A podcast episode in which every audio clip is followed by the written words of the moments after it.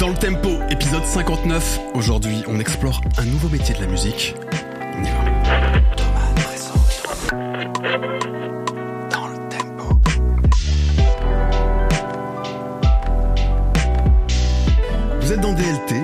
Podcast des passionnés de musique. Je suis avec Daz, évidemment. Vous l'avez reconnu, ça va Oui, c'est moi, bonsoir. C'est moi. Tout le monde va te connaît, Daz, après tout. Oui, c'est vrai, c'est vrai que. comme le loup blanc. La fame, la fame. Le, loup- le loup blanc, j'aime bien. C'est J'aime bon, bien. Le loup créole, je préfère, mais ok, let's go, let's go le loup blanc. Oui, oui, oui, ça va très bien, Salman. Et toi, ça va, Salman? Écoute, tout, tout va bien. Je suis content de refaire un épisode. Ça faisait 15 jours, mine de rien, qu'on n'avait pas tourné de, Eh de oui, dernier épisode en date avec. euh, Avec Romain Molécule. Non. Ah non, t'as raison, avec la BCDR. Avec la BCDR. C'est pas encore sorti, c'est pour ça. Ah, il est au, pas au sorti. moment où euh, ça sort demain. Ok. Euh, oui, Je suis jamais au de courant, moi, du planning de sortie. Je fais les émissions, mais On, on s'adapte, on s'adapte comme on peut. Vous connaissez ça, les plannings de sortie, les choses, choses, choses, ça vous parle C'est vrai. Mais alors, dis-moi, mais de quelle profession allons-nous parler aujourd'hui, Salman? Eh bien, nous allons parler du- d'un métier, le métier d'attaché de presse. Ça alors? Et tu as une chose incroyable. Hmm. On a deux invités. Mhm. Et tu sais quel est leur métier? J'espère qu'elles sont attachées de presse. Oui, c'est incroyable. Nous sommes avec Patricia Telia et avec Anne-Sophie Mattei. Merci Bienvenue. beaucoup toutes les deux d'être avec nous. Bonjour. elle pour les timides, elle parlait avant.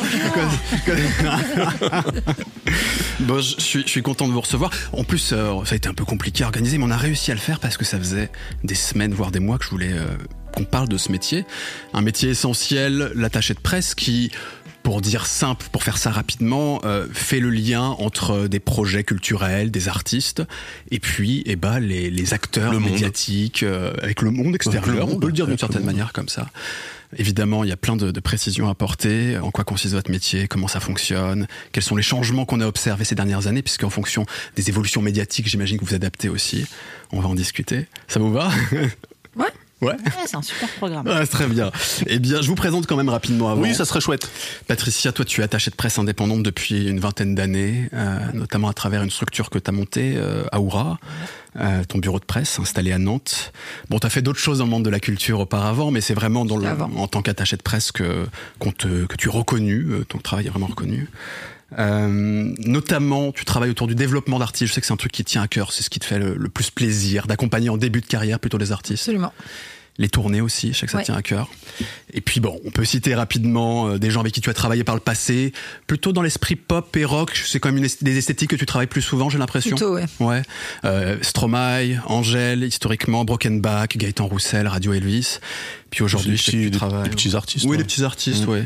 Puis aujourd'hui, tu travailles avec Aldebert, Pierre Demer, Zao de Sagazan, euh, Haute, euh, The Haunted Youth, Suzanne.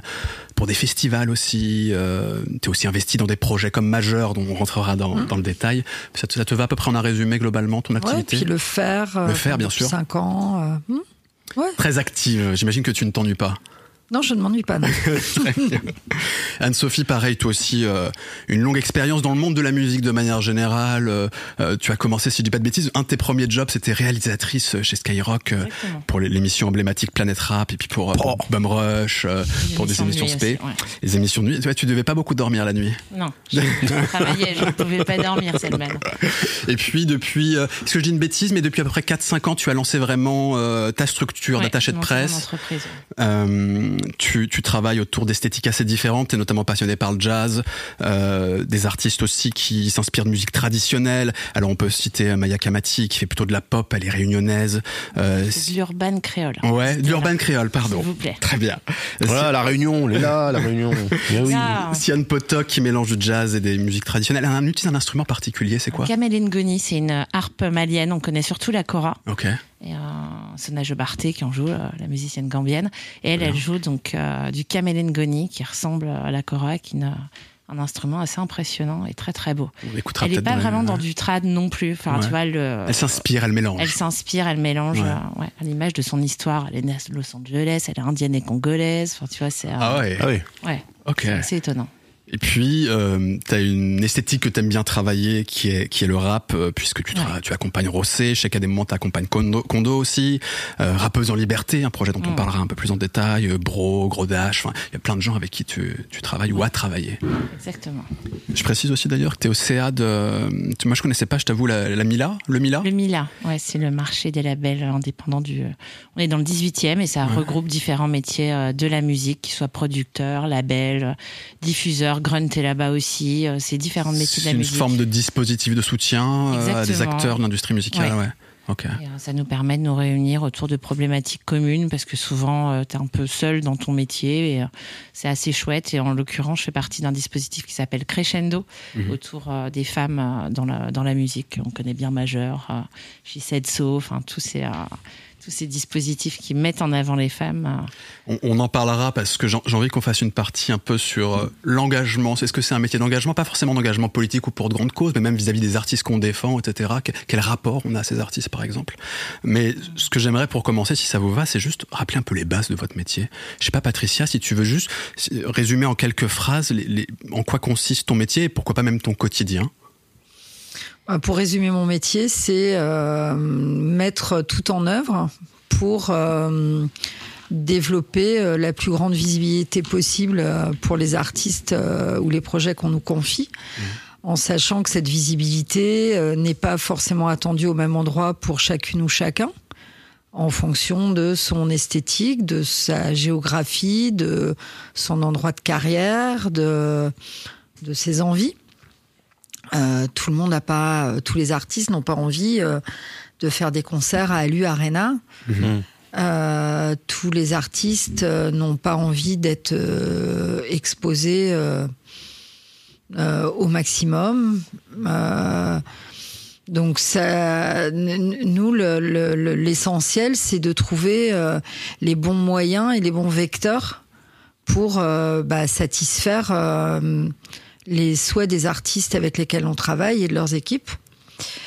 Moi, mon quotidien, c'est euh, moi, je- comme je fais beaucoup de promos de tournée en région, donc avec des horaires qui peuvent paraître un tout petit peu différents que des médias nationaux pour des histoires de de pratiques urbaines, de euh, c'est plus facile d'aller à la radio quand on habite euh, dans une ville moyenne que euh, de, euh, je sais pas, d'aller euh, travailler dans un grand quotidien national. Moi, j'arrive à, à joindre des journalistes vers 9 heures du matin, plus tous les décrochages très tôt.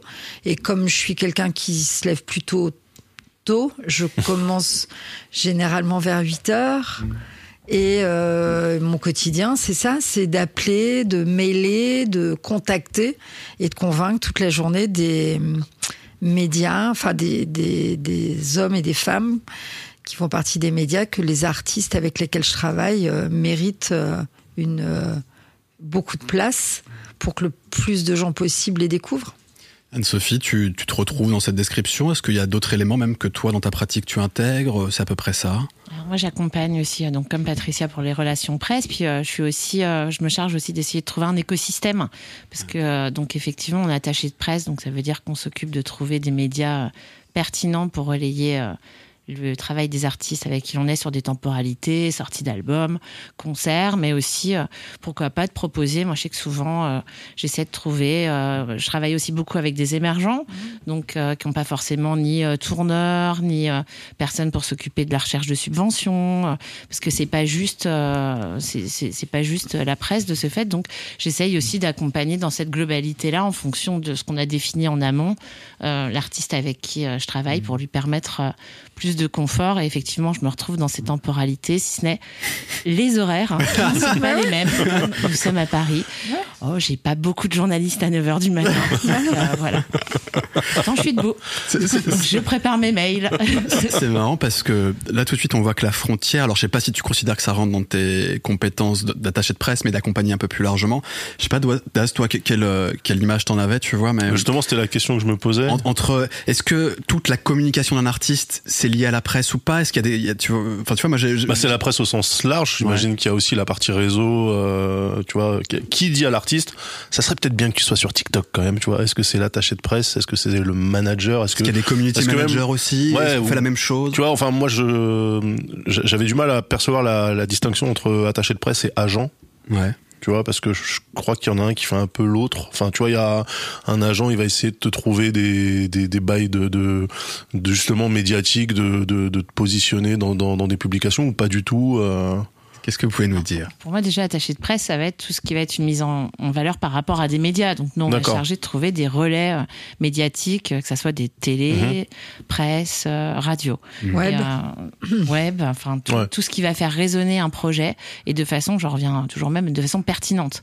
Ça veut dire qu'un artiste émergent, c'est pas sûr que demain il fasse taratata peut-être, mais enfin, mhm. tu vois, donc de façon pertinente par rapport à son développement. et ensuite, agent, c'est une autre histoire. Ce dont tu parles, c'est que tu parles de TikTok, de, de, de, placement de produits, de ça c'est encore autre chose. On peut être amené à trouver des gens qui euh, conduiront les artistes avec qui on travaille euh, vers ce, ce, ce, genre de choses et de promotion. Mais c'est pas forcément, enfin c'est pas notre cœur de métier, du moins c'est pas le mien. Ouais, non mais parce que quand tu parles par exemple du fait que toi tu fais plus que euh, trouver des des relais médiatiques pour les artistes que tu accompagnes, ou tu te charges par exemple de prendre un petit peu le rôle de tourneur ou de choses comme ça pour ah on se charge de trouver des personnes ressources. D'accord. C'est-à-dire qu'on a une discussion avec l'artiste au tout début, on travaille avec lui. Mhm. Donc si tu viens me chercher pour des relations presse euh, simplement, c'est ce qui se passera, c'est ce qu'on définit ensemble. On parle aussi de stratégie. Je pense que Patricia euh, se retrouve aussi dans cette discussion à savoir à quel moment sortir mon single et ce premier clip aimant visualizer. On est euh, on est proche de l'artiste sur euh, beaucoup de choses et c'est ce qu'on définit avec lui euh, dans le, dans le travail qu'on a envie de faire ensemble et la façon de lui apporter euh, un développement. Et quand je parle d'écosystème, c'est un entourage. ça va être, et je ne suis pas tourneur, non, mais je peux dire, bah, dans ton esthétique, je connais telle structure ou telle personne mmh. qui peut s'occuper de ton tour. Voilà. C'est un truc. c'est de la mise en relation. D'accord.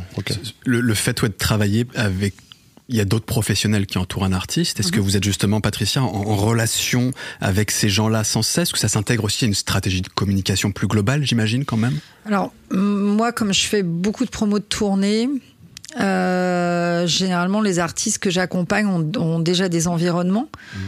Euh, donc euh, souvent, donc je, je, nomme au masculin, mais pas parce qu'il n'y a que des hommes dans les entourages dans lesquels je travaille. Mais parce qu'on dit un tourneur, on dit euh, voilà. Euh, donc euh, les gens qui ont des tourneurs ont généralement une maison de disques ou leur propre label en distribution, voire un éditeur, quelquefois des managers ou manageuses. Mhm. Et c'est vrai que moi j'ai l'habitude de travailler avec tous ces gens-là, mais parce que j'aime travailler comme ça. Et parce que généralement, et ça, ça va re-s'accentuer, moi je vois déjà deux fois depuis que je travaille, la place du live s'est euh, extrêmement modifiée les quelques dernières années parce que ça devient euh, l'endroit de la ressource. Mmh. Euh, financière et donc ça prend énormément de place donc beaucoup de gens s'y intéressent beaucoup de gens ont un avis sur ce sujet et que moi je, c'était une grande part de mon expertise de mon métier et que l'autre chose moi on me on me sollicite souvent parce que justement euh, comme tu dis, euh, moi j'ai une grosse connaissance de l'écosystème et du développement de l'écosystème, et que donc si euh, il n'y a pas une de ces parties-là dans la chaîne, on sait très bien que moi je vais faire en sorte de faire une mise en réseau autour. que je précise quand même, et non rémunéré. Moi, je suis rémunérée pour faire des relations presse mhm. parce qu'il y a des gens dont le travail est de construire des écosystèmes qui sont rémunérés pour le faire. Moi, je le fais. Pardon, il y a un nom précis pour ces gens qui sont chargés un peu de construire un écosystème autour d'un artiste? manager euh, peut le faire. Euh, tu as différents postes, euh, effectivement. Mhm. Ton agent? Ton agent, par exemple, qui trouvera le meilleur placement de produit, comme ce joli crocodile qu'on voit sur vous. J'aimerais bien, j'aimerais bien. J'aimerais bien Lacoste. Mais euh, je, je, je, reprécise ça parce que c'est pas euh, euh, être attaché de presse n'est pas. Nous, on a des obligations de moyens. Mhm. Donc on doit mettre en œuvre, mais pas de résultats. Ça, faut le Et autre chose, notre métier, on n'est pas euh, une boîte à outils. Même si ça peut le sembler de l'extérieur, parce que toutes les deux, on a une, une certaine, une certaine expérience et un gros réseau.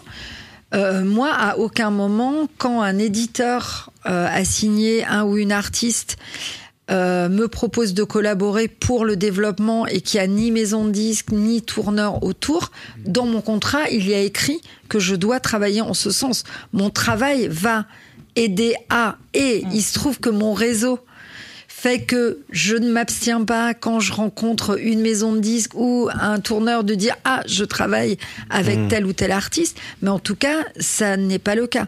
Le dernier artiste avec lequel je travaille, qui est un jeune groupe Ventec qui s'appelle Our Lights, ils ont juste été aidés par une SMAC, donc qui est une scène de musique actuelle en région, qui m'a sollicité en me disant ils sont programmés au Transmusical de Rennes. Est-ce que ça t'intéresse de les accompagner? Il n'y avait qu'un titre. Donc c'est tout, un groupe qui a un titre, c'est tout. Ouais. Mais moi, je moi, on m'a demandé de développer, le groupe m'a payé pour développer de la visibilité.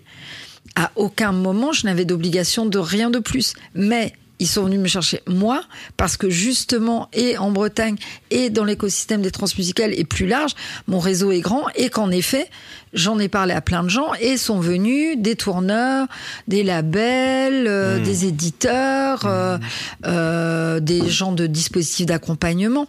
Mais ce n'était pas ma mission et ça n'est jamais ma mission. Tu, tu parles C'est de. pas le métier premier, voilà, Ouais. je- je- pour conclure. Tu, tu- vous par- enfin, tu, tu parles, Patricia, de, de réseau. C'est- Peut-être que Anne-Sophie peut nous dire, les, est-ce que c'est une des qualités d'ailleurs primordiales d'un attaché de presse? Globalement, euh, qu'est-ce qui va faire qu'on ait un bon attaché de presse? La ténacité ou l'envie de défendre un projet, la façon de le défendre?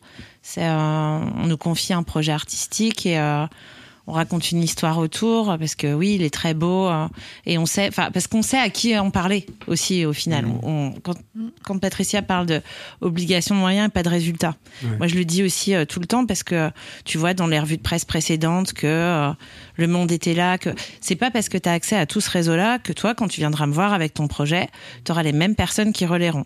Moi, en fin de compte, je sais à qui m'adresser avec le projet que tu me donnes et j'espère bien que ça résonnera. Mais après, il faut savoir que il y aura peut-être d'autres sujets euh, à traiter euh, pour le journaliste, qu'il aura pas envie, qu'il aura, enfin, il y a mille raisons pour qu'il écrive et qu'il écrive pas. Je suis pas dans une, euh, Mais c'est pas un garanti. C'est pas garanti. ouais. Mais je présenterai à ce réseau, bien évidemment, ton projet avec le plus, euh, le plus de mots pour le définir, euh, le plus euh, de de- d'arguments, en fin de compte, pour euh, pour te montrer à quel point il correspond à ta ligne éditoriale et. et Mais, mais du coup, voilà. euh, pour pouvoir défendre un projet, un artiste, il faut que vous adhériez au, au- à la proposition artistique. Est-ce que ça vous arrive de, de représenter des artistes où en vrai le, la musique qui est produite, euh, ça vous parle pas plus que ça et vous faites juste un taf euh, de, enfin vous, faites votre devoir, mais sans sans avoir d'appétence ou d'a- d'acquaintance avec euh, avec le contenu le, le- qui est produit. Ça, Moi, ça pour ma part, ça serait très compliqué, je crois. Ok.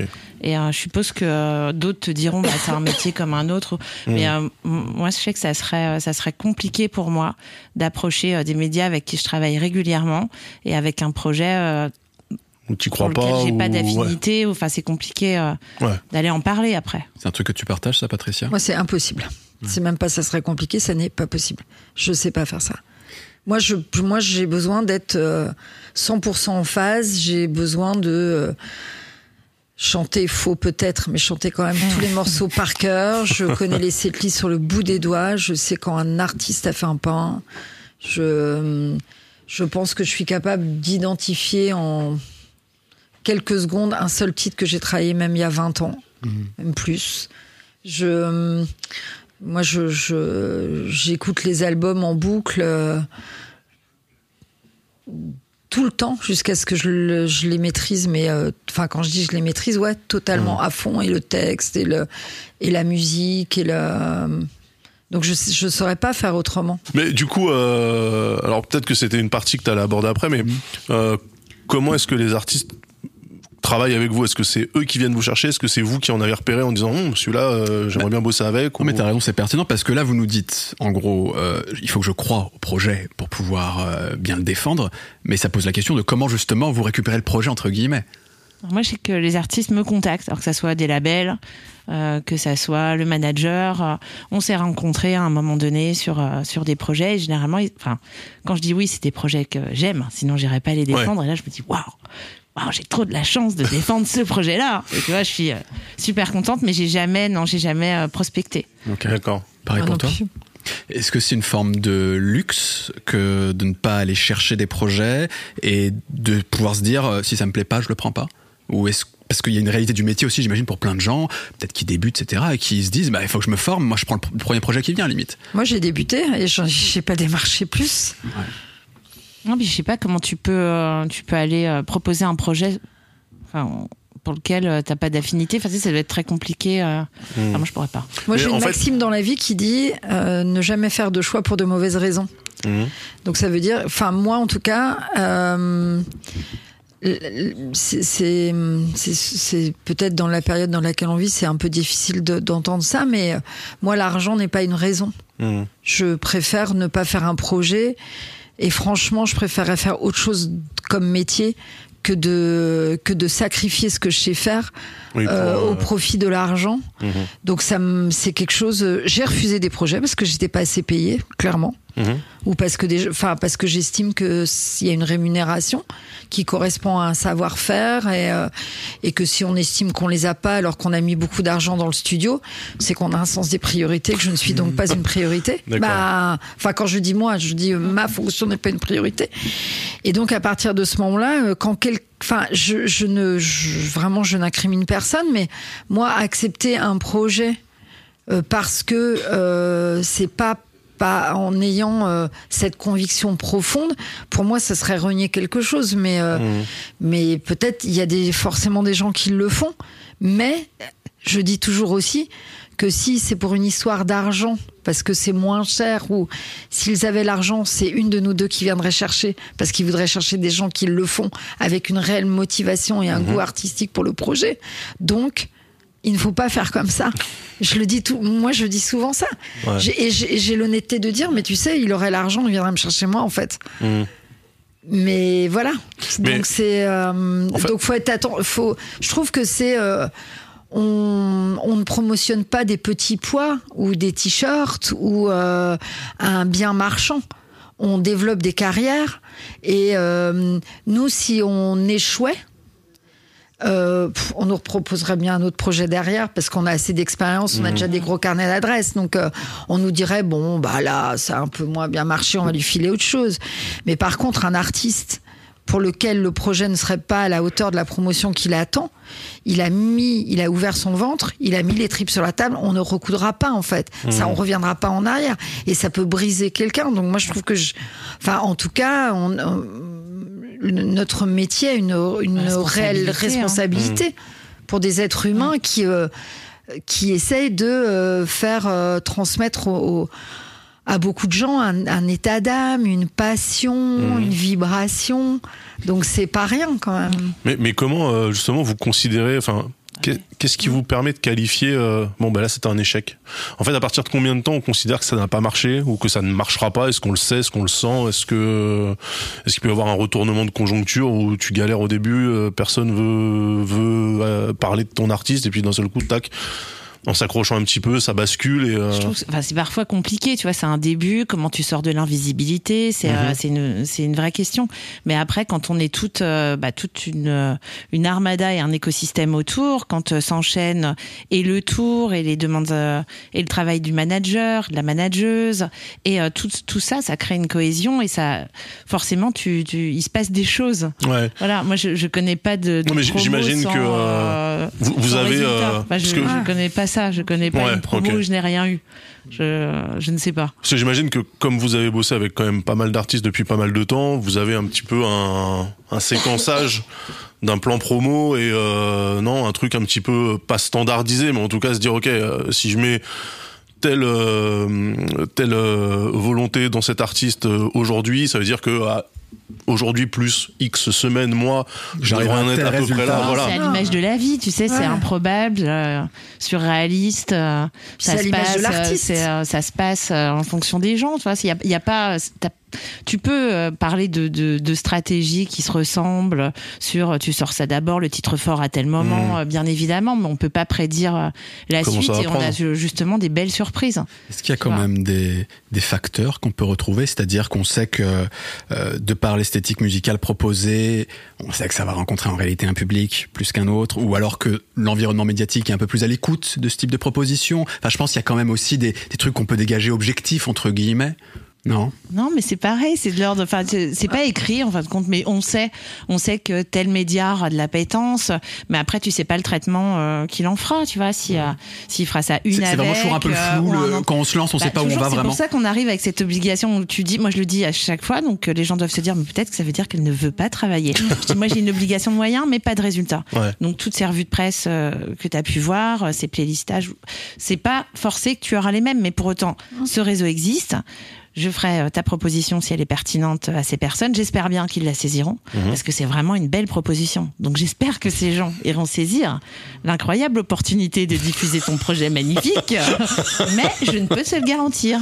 Et c'est bien dommage. Sais, moi, j'aurais envie que tous les médias avec qui je travaille Ouais, diffusent, playlists, relais. euh, Mais, mais, mais du coup, ça euh, vous arrive d'avoir euh, justement des retours de l'entourage de l'artiste qui dit ouais là quand même euh, comment ça se fait que ça décolle pas ou est-ce que ça arrive qu'il y ait des euh, On dit vous avez mal travaillé, limite. ouais bah ouais enfin tu vois que qui, qui viennent vous voir en disant euh, putain je comprends La pas maman prétention, dis non. Bah non. Voilà, ça bah, ça m'est arrivé une fois et c'est quelqu'un pour qui j'ai très bien travaillé, mais il a oublié de me payer, dis donc. Ah. Donc comment te dire c'est dommage Comment te dire que sa parole ne peut pas compter de Ouais. ce fait Je pense qu'il y a aussi, enfin, nous on se connaissait pas euh, avant, Mhm. et je pense qu'on a beaucoup de points communs dans la façon dont on a travaillé et même de, de regard sur les choses. Il y a aussi le fait que je pense que de façon assez intuitive, on décide de collaborer avec des artistes et des artistes, des équipes artistiques quand il y en a ou quand il va en avoir, avec des gens avec qui on va être en phase, avec des gens qui ont une estime de notre travail. Parce qu'on n'est pas des machines en fait. bien sûr Et, et c'est pas euh, c'est pas parce qu'on paye que c'est obligatoire. Ouais. Nous, notre ce que ce qu'on a oublié de dire tout à l'heure, c'est que notre fonction, notre rapport aux médias, et nous, on n'achète pas de contenu. Nous, notre travail, c'est de convaincre. On est payé pour convaincre. On n'est pas payé pour acheter des pages de pub, acheter du public reportage. Donc nous, c'est la, la conviction intérieure qu'on porte sur chacun des projets qui est notre moteur pour aller décrocher du résultat. À partir de ce moment-là, si autour de nous, les gens qui viennent nous chercher ne croient pas en nous, je, je pense que notre euh, notre euh, je sais pas notre voix Non, mais ou, no- sans- ou notre ou ce qui nous porte ne, ne marche pas. Non mais sans, sans parler de croire, euh, le fait que par exemple vous vous travaillez beaucoup avec des artistes émergents, ça implique parfois que l'entourage de l'artiste soit aussi émergent, et n'ait pas les clés, n'ait pas les codes de l'industrie, sache pas comment ça fonctionne et se disent peut-être, ok, on prend une attachée de presse. Direct euh, dans, dans deux semaines euh, on est euh, on est dans le monde. Mais tu voilà. leur expliques. Ah, d'accord. T'as aussi un travail, euh, t'as aussi un travail donc t'expliques. Ouais. Tu prends le début et tu, tu dis aussi que toutes ces, euh, bon, c'est un peu des médailles en chocolat, tu vois, un article et autres qui va faire plaisir aux tourneurs. Qui, alors euh, t'expliques aussi que ta reconnaissance artistique, elle est pas liée non plus au nombre d'articles écrits sur ton projet.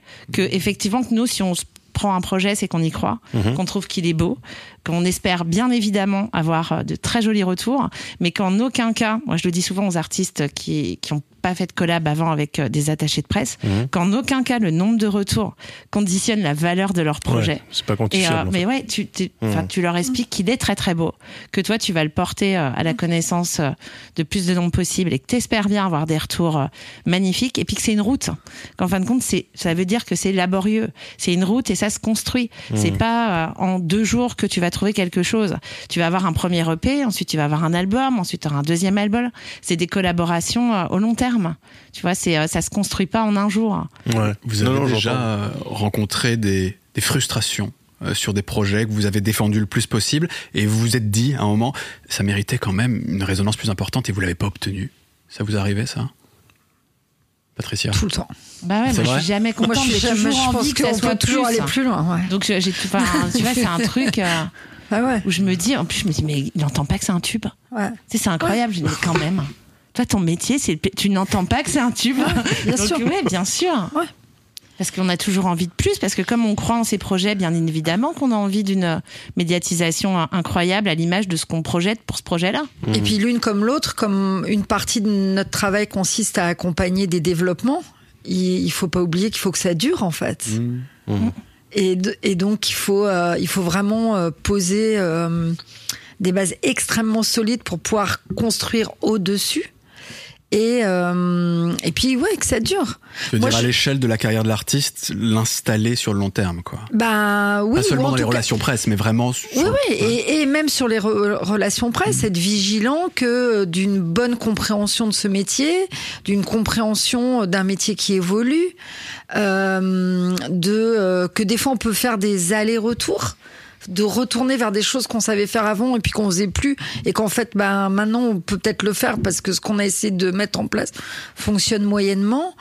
Et puis euh, aussi de se dire que euh, euh, ça peut être d'autres équipes qui vont euh, faire perdurer des carrières et qu'il faut rendre quelque chose qui est le, le plus à la hauteur à la hauteur possible pour que l'équipe Enfin, moi, il y a des compétences que je n'ai pas. Je, par exemple, je ne sais pas euh, travailler les réseaux radio. Euh, justement, euh, Skyrock, Europe 2, euh, je sais pas. Enfin, c'est pas que je ne sais pas. Je je saurais téléphoner, mais je sais pas ce réseau-là, donc je ne le prends pas. Donc, il y a un moment, si l'idée de développer l'artiste est d'aller là, moi, ça va être pas moi, je peux pas. Donc, je, donc je le confie. Et pour le confier à quelqu'un d'autre, il faut que ce qu'on ait fait soit vraiment fait le mieux possible pour que d'autres aient les arguments. Ah, Base de complémenter ton travail avec d'autres Ouais. hein, Ou, qui vont aussi, être des plein de pluggers. T'as des Voilà. gens dont c'est le métier, Métier. de faire rentrer des titres en radio. Alors effectivement, notre métier il a changé. Ça veut dire qu'aujourd'hui, je pense par exemple au rap. euh, Enfin, c'est la playlist qui est important. euh, Il faut trouver des gens qui vont playlister. Enfin, tout ça, c'est des compétences qu'on a et qui s'ajoutent euh, aux nôtres. Ouais. Bien évidemment, on évolue, euh, on évolue de façon constante à l'image de ce métier qui évolue euh, tous les jours. hein. On, on va parler en détail dans une deuxième partie sur ce rapport aux médias, sur leur importance, sur les changements éventuels qui, qui sont opérés, notamment avec l'arrivée des plateformes de streaming, etc. Le, le web s'est tellement développé pour l'écoute de la musique. Mais peut-être juste pour clore un peu ce, ce panorama global, juste pour comprendre un peu euh, quel est votre métier. Euh, alors vous, vous avez une particularité, c'est que vous êtes indépendante. Qu'est-ce que signifie euh, l'autre versant de l'indépendance? C'est des gens intégrés au sein de certaines structures? Est-ce que c'est des labels, des majors? Est-ce qu'il y a d'autres structures, par exemple, qui font que des RP J'en sais rien. Est-ce qu'à ce moment-là, ils sont indépendants? C'est quoi un peu le... Comment ça se passe le métier globalement? Bah, tu peux être dans une maison de disques, être attaché de presse chez Universal, euh, dédié à des projets. euh. Et euh, nous, on a une peut-être une pluralité d'esthétique euh, qu'on peut défendre. C'est une chance, cette indépendance, parce qu'elle nous permet aussi de choisir. Moi, tu vois, en ce moment, je travaille pour Sainte-Victoire. C'est de la pop, euh, Fleur Copain, chanson française. Enfin, c'est vraiment choisi des projets de femmes, incarnés voilà, par des, des personnes que j'aime, avec une très belle musique. Ça me donne cette chance d'avoir une... je travaille pour Paradis Artificiel, qui est un festival rap qui se passe à Lille, d'avoir de ce fait une pluralité de propositions euh, que je vais défendre. Et puis tu vas être en maison de disques, euh, peut-être dévoué à un artiste euh, ou en avoir plusieurs. Enfin, généralement, c'est c'est- c'est un peu plusieurs et c'est pas forcément ce que tu as choisi. Ah oui. Moi, je trouve que ma chance en tant qu'indépendante, c'est de, de faire des choix. Et euh, et j'ai j'ai un Oui, voilà. catalogue avec des artistes, mais euh, incroyables. Donc c'est pour ça que c'est pour ça que quand on disait en début d'émission qu'effectivement vous, vous vous ne bossez qu'avec des projets pour lesquels vous croyez, Ah enfin oui, ouais. avec lesquels vous êtes investi, c'est parce qu'effectivement les attachés de presse qui ne seraient pas indépendants, eux, vont devoir gérer des artistes qu'on leur dit de gérer en fait. Ah bah C'est oui. Ouais, des commerciaux d'un vêtement et ils vont aller vendre une marque et demain ils changeront de marque. Parce que Ouais. c'est une un lacune peu, euh, dans Mhm. cette table ronde. C'est euh, c'est vrai qu'il manque quelqu'un qui pourrait représenter ce métier dans le cadre d'une structure type major, etc. Est-ce que c'est vraiment un métier différent à ce moment-là, Patricia ou- Non, c'est pas un métier différent. C'est qu'il y a, il y a d'autres. euh, de- il y a d'autres contraintes. T'es salarié, Mais c'est- un travailles pour salaire, quelqu'un. T'es Voilà. salarié, donc c'est quelqu'un rendre qui va dire voilà, tu t'occupes de tel projet. Et toi, tu vas pas dire oh mais j'aime pas, tu peux pas. Tu vas dire oh c'est génial. C'est ça la principale différence. Patricia. C'est Ah bah, moi, je, moi, j'oublierai jamais euh, de faire des rendez-vous euh, en maison de disque parce qu'on externalise euh, une partie de la promo pour X raisons et de voir au mur des Véleda où je savais pertinemment qu'au-dessous du septième nom, bah de toute façon, les filles, elles peuvent pas appeler. Enfin, on peut pas avoir 32 noms d'artistes sur une liste.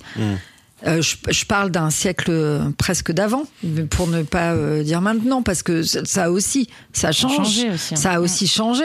Mais moi, j'ai souvenir, il y a très longtemps, de voir 32 noms sur un Véleda au mur et de se dire, mais de toute façon, on peut pas dire à un journaliste, ouais, alors, donc je t'appelle pour 1, 1, 1, 1, 1, 1, 1, 1, En bas, ça marche pas. Donc, donc passer le dixième, déjà, c'est perdu c'est perdu. Ou alors, on va dire, euh, oui, alors on va mettre quelqu'un euh, qui n'est pas encore expérimenté, qui est en stage, et qui sera renouvelé dans six mois, alors que ce qu'on oublie de dire euh, euh, de, de nos métiers, c'est qu'aussi, c'est la, euh, la, la régularité et la fidélité de l'échange qui fait aussi la qualité de notre travail. On pourrait très bien donner nos carnets d'adresses pour ce qui représente administrativement un nom, un prénom, un nom de société, un téléphone, un mail, un 06, euh, autour de la table. Mais même tous les quatre, même toutes les deux, peut-être. Et on se dirait, voilà, on se donne les dix mêmes noms de médias et chacun appelle pour parler d'un truc. Et à la fin de la journée, on se dit qui a eu du résultat. Je sais pas si par exemple euh, le, le- le- des, des- des relations avec des journalistes identifiés comme le responsable culture du pro- plus grand quotidien régional français Ouest France, de nous quatre, tout le monde va pouvoir l'avoir au téléphone. Moi, je sais. On sait que c'est toi. Moi, je sais que on c'est sait moi. que c'est toi. Mais, je- mais moi, je, moi, je sais très bien que je peux toujours me brosser pour essayer d'avoir quelqu'un à Skyrock, quoi. Mm. Même en étant poli, même en ayant fait ma recherche, même si elle m'a donné le nom, Mm. même si elle m'a donné le 06. Oui, donc c'est du donc, relationnel, quoi. Vraiment. euh, Bah, c'est du travail de, de, de- de régulier, d'avoir les gens régulièrement et de ne pas leur parler que de musique et de comprendre, de déjà de maîtriser extrêmement bien leurs médias. Donc ça veut dire l'écouter, le lire euh, sur d'autres choses que ce qu'on travaille et de ne pas être tout le temps dans la demande non plus. Ouais, mais quand on sait qu'il y a des médias aussi qui eux-mêmes savent pas trop ce qu'ils font, tu vois, des, des radios qui changent complètement, qui prennent un virage et qui disent bon bah allez à partir de maintenant c'est le rap qui fonctionne, on va faire que du rap, tu vois. Genre euh, Move par exemple ils ont fait ça. Skyrock aussi à une époque, mais c'était il y a, il y a Ça faisait 20 ans. Ouais, ouais. Mais, Oui, mais euh, justement, Tu suis la ligne éditoriale, Voilà. tu regardes ce qui se passe dans le média, tu vois les changements de direction, de. Moi, je, je travaille avec Move, par exemple. Mhm. Euh, Moi, j'ai bah, tu travaillé sais, avec le euh, Move. Tu Ouais, sais, voilà, ouais, voilà, voilà, c'est ça. Bah, justement, c'est intéressant. Ah, il y a eu un changement de direction, mais on retrouve, euh, on retrouve une même, euh, une, une même culture, une même appétence pour une musique. Mais, mais toi par exemple tu sais travaillais pas avec voir, le Move. Si aussi, hein, Si je aussi. suis très vieille. Toi, Patricia sûr. tu travailles plus avec. Génération. Moi, j'ai, moi, j'ai travaillé au début Avec avec, Génération aussi. J'ai travaillé au début avec Move et j'envoie des infos, par exemple pour le faire Mhm. ou pour Majeur, parce que dans ces projets-là, la, la- la ligne euh, éditoriale de la radio permet d'envoyer d'infos ou même euh, Terre Noire, on fait. Euh, Wandika, peut-être non, le de, tunnel, non. Tunnel avec Anna Toumazov, On fait, on, on l'a on fait fait la, avec, ouais. on fait la première de tunnel même. Oh là là, elle est géniale cette émission. Donc, c'est Anna euh, Toumazov, j'adore. alors que Terre Noire, euh, c'est pas. euh, on peut pas dire que euh, on ait une chance aucune de voir un titre de Terre Noire publi- de euh, passer en journée. Ah, mais là, c'est autre chose. C'est vraiment une voilà, oui, émission mais- où elle s'occupe, euh, Ouais. voilà. qu'elle gère magnifiquement bien. Moi, j'ai fait avec Bro et Lauren Bastide Mm. autour euh, de questions féministes. Voilà. C'est mené de main maître euh, par euh, Anna. C'est vraiment. Ouais, euh, c'est très, incroyable comme émission. Et euh, ouais, c'est vraiment chouette, quoi. Et donc, ça veut dire que tu vas trouver des accroches euh, par rapport Ouais. à des artistes euh, à des moments donnés euh, sur une radio. Oui donc on ferme pas de fonction des- porte. Non, euh, ouais. non, Tu dis pas ok ce média c'est dead, on n'ira jamais. Enfin. Non, tu peux proposer. euh, tu peux proposer en fonction du, du projet que t'as, tu vois bien euh, vers. euh, moi, j'ai pas forcément de projet Skyrock. Mmh. J'ai travaillé à Skyrock, mais j'ai pas de projet Skyrock. Quand Mais, tu es euh, rappeuse en liberté, on travaille avec Move, par exemple. On est en partenariat avec Move. On travaille avec Move puisque Move développe euh, et soutient euh, les nouveaux projets et l'émergence. Tu vois, Mmh. c'est en fonction. euh, je travaille avec RFI pour Chaîne Potoc ou France Musique ou Le Monde Afrique. C'est en fonction de tes Ouais. projets. Mais est-ce que tu as des artistes qui peuvent te dire euh, alors par contre euh, je veto cette radio, je veux surtout pas y aller. euh, Évidemment. Ouais, même moi. Bah, évidemment. Moi bah, t'écoutes. Ouais. T'écoutes ou tu peux Bah, dire ouais mais tu sais ils, ils ont changé c'est moins monolithique non, que ça s'appelle ça. le consentement. Tu, tu dis. c'est très tu- important. Tu écoutes ce que te dit l'autre. Il te dit je ne veux pas, tu ne fais pas. D'accord. Moi, ça m'est arrivé de dire oui, mais l'émission 2. Ouais. Bah non, je t'ai dit non. Ouais. Ah ouais, c'est vrai. D'accord. Parce que oui, t'as cette idée en te disant ah oui, mais quand même, il Mmh. y a vraiment une super audience. Mais tu, tu peux, Non, tu si peux te tu dire as- que là, par exemple, tu peux te dire aussi, bah, l'artiste, il a, il a un angle mort incroyable sur euh, un média parce qu'il il est parti sur une idée du média qui, peut-être n'est plus réellement en phase avec la réalité, peut-être que je pourrais essayer de... Genre valeurs Non, tu actuelles. Tu veux vraiment pas aller chez non. valeurs actuelles Tu lui expliques, hein, voilà, Radio Courtoisie, c'est pas pour toi. Non, tu, non, tu, t'expliques, tu dis, ah bah écoute, il y a eu un changement de direction, et regarde, Ouais. telle personne euh, qui ressemble quand même à ton esthétique a fait cette émission dernièrement, t'envoies le lien du podcast, où il dit, ah ouais, mais c'est super, tu vois, pourquoi pas? Mmh. Moi, j'ai refusé d'accompagner un artiste. Euh, le manager a voulu absolument qu'il aille dans, sur une émission de radio, Mhm. où moi, de toute façon, déjà, je ne les sollicite pas. Ils ont, ils m'ont dit, euh, on va le faire quand même. J'ai dit, ok, mais moi, je n'irai pas. Et Ah j'y ouais. suis pas allée. D'accord. Et t'as- manager l'a emmené D'accord. Mais et je me suis occupée de rien. Sur ce truc-là. Ouais. Par contre, après, t'as continué à bosser avec, t'as pas dit, ok, ben dans ce Ouais, mais j'ai regardé le truc un peu pas pareil. Ouais, d'accord. Mmh, Ok. Bien sûr. Ouais. Euh, Avant de promis, après on clôture euh, cette, on clôt cette partie et on parle vraiment plus des médias en eux-mêmes. Mais vous avez parlé d'un truc essentiel qui est euh, lorsqu'on est au sein d'une structure, on est salarié. Lorsqu'on est indépendant, on ne l'est pas. Euh, Moi, si. Ouais, avec du portage salarial, ça. Ouais. Mais euh, euh, tu pourras peut-être nous en parler d'ailleurs. Mais juste globalement, comment ça fonctionne la rémunération d'un attaché de presse? Est-ce que on va travailler, euh, notamment quand on est indépendant, sur un contrat sur un, un certain temps? Est-ce que c'est on facture de la presta limite chaque jour Bah j'ai fait ça, j'ai fait ça, alors je facture. Bah, comment ça se passe la rémunération, la facturation? Non, c'est un Nous, contrat que tu passes. Enfin, moi, je passe un contrat. On, on détermine un temps donné. D'accord. Et euh, C'est- de un l'ordre plan. le temps. Je fais un plan média en amont. Je- J'explique en fonction du euh, de l'esthétique du projet euh, quel média on pourrait contacter euh, et euh, de ce fait peut-être avoir. Et, voilà. Donc sur un temps donné, une temporalité. Mais bien évidemment, si je travaille trois mois avec quelqu'un et que cinq mois après j'ai une proposition, je j'y réponds. Et je transmets à l'artiste, mais généralement, enfin, je suppose que c'est pareil pour toi. Je pérennise des rapports, donc ça veut dire que c'est chouette parce que ça me permet de travailler au long terme un projet. Vois-tu Oui, La Bro, que- elle ouais. ressort un nouvel EP. J'étais sur le dernier projet sur l'album. À nouveau, elle ressort un EP. Donc, euh, je centralise les demandes en attendant. euh, et voilà. Donc, t'as une temporalité voilà. quand même. Tu dis, bah voilà, je travaille le temps du développement de ton projet X mois. Et, euh, et tu vois, tu vois ça avec l'artiste. Mais bien évidemment, si t'as une, une relance d'un média, euh, demain, j'ai le New York Hmm. Times qui m'appelle. Je fais, ah non, je peux pas. Non, puis moi. Désolé, je non, avec. désolé. Là, Ok. Mon contrat est terminé. Non. Ça, ça, Patricia, sur la- ce que Anne-Sophie parle de temporalité, euh, est-ce que c'est toujours de l'ordre de trois mois, six mois, un truc comme ça, ou est-ce qu'on peut aussi s'engager sur deux ans, un contrat de deux ans Ah par bah, moi, la dernière tournée de Pierre de Mars, c'était 18 mois je viens de renouveler mon contrat. Ok. Mais c'est particulier parce que, en fait, euh, il se trouve que j'ai déjà travaillé pour W Spectacle. J'ai travaillé quasiment 4 ans sur Suzanne, avec des contrats qui se sont renouvelés au fur et à mesure des tournées. Que euh, je n'ai pas démarché. Néanmoins, j'étais quand même là à l'Hyper Weekend Festival et je pense que je les ai bien saoulés en leur disant que euh, je voulais absolument bosser avec Pierre. Et Dieu sait si la première prestation était quand même quelque peu chaotique, mais j'étais sûre de moi de 100%. Et je leur en ai reparlé hier soir à la soirée énergie, donc comme quoi je m'étais moyen pas trompé. Et euh, le truc, c'est que voilà, le, le, le- chez W euh, spectacle, euh, Simon Naudet voyait très très bien comment il envisageait de développer la scène pour Pierre et savait que ça allait durer un an et demi avec une des objectifs qui s'étaient fixés. Et donc à partir de ce moment-là, mon travail allait durer toute cette période. Donc quand c'est comme ça, comme on est quand même loin, euh, moi je fais un, un forfait sur un nombre de dates euh, prévues, envisagées, dont certaines n'existent même pas. Il y en a qui sont en option. Et on se dit, par exemple, euh, ça va être tant de temps pour tant de dates. On en a rajoute toujours par rapport à ce qui est déjà fait ou ce qui est optionné. Et on ajuste, si vraiment ça déborde, bah, ce, qui est- ce qui a été le cas de Suzanne, bah, on a rajouté. On s'est dit, bah voilà, on avait 10 temps, et puis en fait, il y en a 30 de plus. Et sinon, et ça arrive rarement qu'il y en ait deux de moins. Et euh, si on a deux de moins, euh, c'est pas, c'est pas totalement une question. Mais ça permet, en tout cas dans mon cas, d'être toujours euh, l'attaché de presse de la tournée de.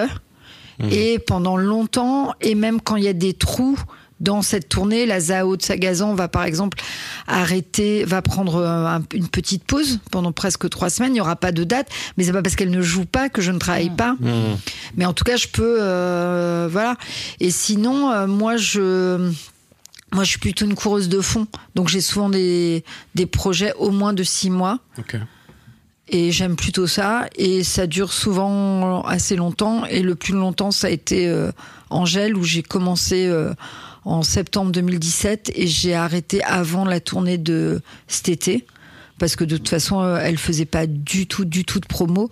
Et quand elle est partie aux États-Unis, euh, euh, bah, il y a presque un an maintenant, euh, avec le management, on s'est dit que ça va, le travail avait été fait. Donc quasi six ans de collaboration. Et à, chaque fois avec des contrats renouvelés. Ouais. ouais. Et ajusté, Ouais. des fois. Mais c'est ce qui est le plus pertinent, je trouve, c'est la course de fond. quoi. Bah ouais. C'est d'être là au tout le long euh, d'un développement. Mm. Tu vois, et euh, et t'en parles avec le management, le label, Ouais. la maison de disques, de comment t'accompagnes au mieux l'artiste. C'est- C'est c'est du sur-mesure. Tu, peux- tu posais la question tout à l'heure, mais finalement, c'est sur-mesure en fonction du projet, de l'artiste. Et puis, et puis il y a aussi, euh, moi, moi, je, je suis pas toujours euh, à l'inverse quand on me dit, ah ouais, mais on peut peut-être euh, faire sur euh, X temps. Et des fois, je dis, bon, on va déjà faire 4. Ah oui, c'est toi qui voir, calme, Non, calme non, les mais- ardeurs. Oui, parce que c'est quand même un investissement, la promo. Et que euh, quand on est au tout début, faut être quand même raisonnable sur cet investissement-là. De se dire, bah, par exemple, là, typiquement, le groupe Vantech, j'ai accompagné au Transmusical, Our Lights, c'est eux qui payent. Ils jouaient au Transmusical, mais il n'y a que ça. Un titre et les Transmusicales. Donc, je n'allais pas dire, euh, alors que moi, je sais je savais pertinemment, c'est pour ça que je les accompagner, que c'était juste un tout petit, qu'ils allaient sauter du plongeoir et que là, la piscine, elle était grande. C'est une grosse piscine olympique. J'aurais eu tout intérêt à leur dire c'était 18 mois. Un, ils n'avaient pas l'argent. Je pense pas. Ou alors, euh, non, ils n'avaient pas l'argent. Et deux, qu'est-ce que je leur donnais après les transmusicales? Par contre, quand euh, le programmateur et la programmatrice des Vieilles Charrues sont à leur sortie de scène venus leur dire au fait j'espère que vous ne mariez pas vos sœurs le 12 juillet parce que vous jouez aux Vieilles Charrues le 12 juillet en descendant de la scène des transmusicales. Alors moi dans ma tête ça a déroulé très très très très vite. Et là je me suis dit c'est jusqu'à quand mon contrat? 31 décembre. Donc là il va falloir que je réussisse à mettre en place un maximum de trucs pour en tout cas envoyer la suite et euh, ça nous laisse aussi le temps de réfléchir. Et euh, donc voilà, mais ça n'a rien à voir avec Angèle, ni avec Pierre Demar, ni avec Eutz, ni euh, avec d'autres. Et Juste parce que ça peut intéresser des gens, tu as évoqué le portage salarial, tu peux nous dire juste en quelques, Ah oui. en quelques secondes en quoi ça consiste? Peut-être que des gens seront concernés parmi nos auditeurs. en fait, les cinq premières années où j'ai commencé, j'étais en profession libérale. Et j'avais une aide à la création d'entreprise et euh, j'avais été conseillée par une autre attachée de presse qui elle était en portage. En fait, moi, euh, mon, système administratif, c'est qu'en fait c'est une société qui s'appelle euh, Cadre en Mission. qui signe mes devis que j'ai négociés moi-même. C'est moi qui fais la relation avec tous mes clients, donc je négocie euh, mes prestations. Et euh, cette société euh, facture, vérifie la solvabilité des, des gens avec qui euh, je vais collaborer, facture et convertit mes honoraires en salaire Salaire, ouais. Et en y incluant les charges sociales, les charges patronales et une partie de frais. En fait, il gère Officiellement, tu es salarié de cette société. Je suis salarié de Cadre en Mission et je suis même en CDI chez Cadre en Mission. Et j'ai une mutuelle de fou. je m'en suis aperçue il n'y a pas très longtemps. Je j'avais jamais eu besoin, donc j'avais pas fait attention. J'ai plein d'autres avantages sociaux. Euh, et euh, tous les mois, je cotise pour une éventuelle rupture de mon contrat. Si je décidais d'arrêter de travailler, je euh, capitalise pour euh, mes indemnités de départ. Et j'ai un soutien euh, administratif très fort. J'ai donc une RH qui s'occupe de moi. Je ne fais pas de recouvrement. Je n'appelle pas mes clients. Je n'envoie pas de facture. J'ai une petite appli qui fait que je fais des photos de mes frais et que ça va directement chez eux et que j'ai un remboursement tous les mois. Que, que mes clients payent ou pas, j'ai mon salaire tous les mois. Et un salaire que j'ai prédéfini moi-même. Euh, que je peux voir augmenter, que je peux m'accorder une petite prime. Alors donc tout est mon argent hein, et eux ils me prennent un pourcentage. C'est- Donc tu renonces quand même à une rentrée de revenus, mais parce que ça t'assure. Ah, ne- euh, c'est la paix de l'esprit. Ah non, moi, ah non non non moi je renonce à rien du tout. bah, S'ils prennent un pourcentage, etc. De- oui, mais franchement, euh, il faut payer un, un comptable hein, tous les ans quand on est. euh, Moi, je ne vais pas chez le comptable comme je suis allée pendant 5 ans avec des piles comme ça là, de trucs pointés qui me prenaient un temps fou, qui me qui m'intéressaient pas du tout, où je pouvais pas téléphoner à des médias. Là, non. Là, je dis voilà, on a défini c'était temps. Et si jamais il y avait accident, parce que, euh, bah, je sais pas, euh, euh, déjà, bah, typiquement, euh, au moment du Covid, donc quand le confinement a été annoncé, moi tout de suite ma RH m'a contacté en me disant, vous pouvez prétendre au euh, comment Il y dire une aide. euh, Euh, non non même pas l'aide euh, Un chômage le, ch- le chômage partiel Voilà. et moi, alors je ne l'ai pas fait parce que j'ai continué. à- il se trouve que j'ai fait partie de celles et de ceux qui ont pu continuer de travailler. Mais en tout cas, moi, j'aurais pu arrêter de travailler et ne rien perdre. Moi, j'ai cofondé avec d'autres le syndicat après des attachés de presse. Euh, moi, j'ai vu ce que c'était les tous les autres à part moi et justement Sophie Louvet, je cherchais son nom, qui est tuée en portage. On était les deux seuls où on a fait. C'est pas grave en fait. Tous les autres, il y a des filles, majorité de filles, qui ont perdu 80% de leurs revenus et qui n'avaient aucune ressource possible. Donc moi, je, pour honnêtement, pour le pourcentage, parce que comme je suis chez eux depuis longtemps euh, et que j'ai des revenus réguliers, euh, j'ai su leur dire 1% de moins, 1% de moins, 1% de moins. Euh, mais euh, non, non, j'ai tout. euh, moi, quand je suis passée en portage, j'ai euh, gagné plus d'argent et j'ai payé moins d'impôts qu'en profession libérale.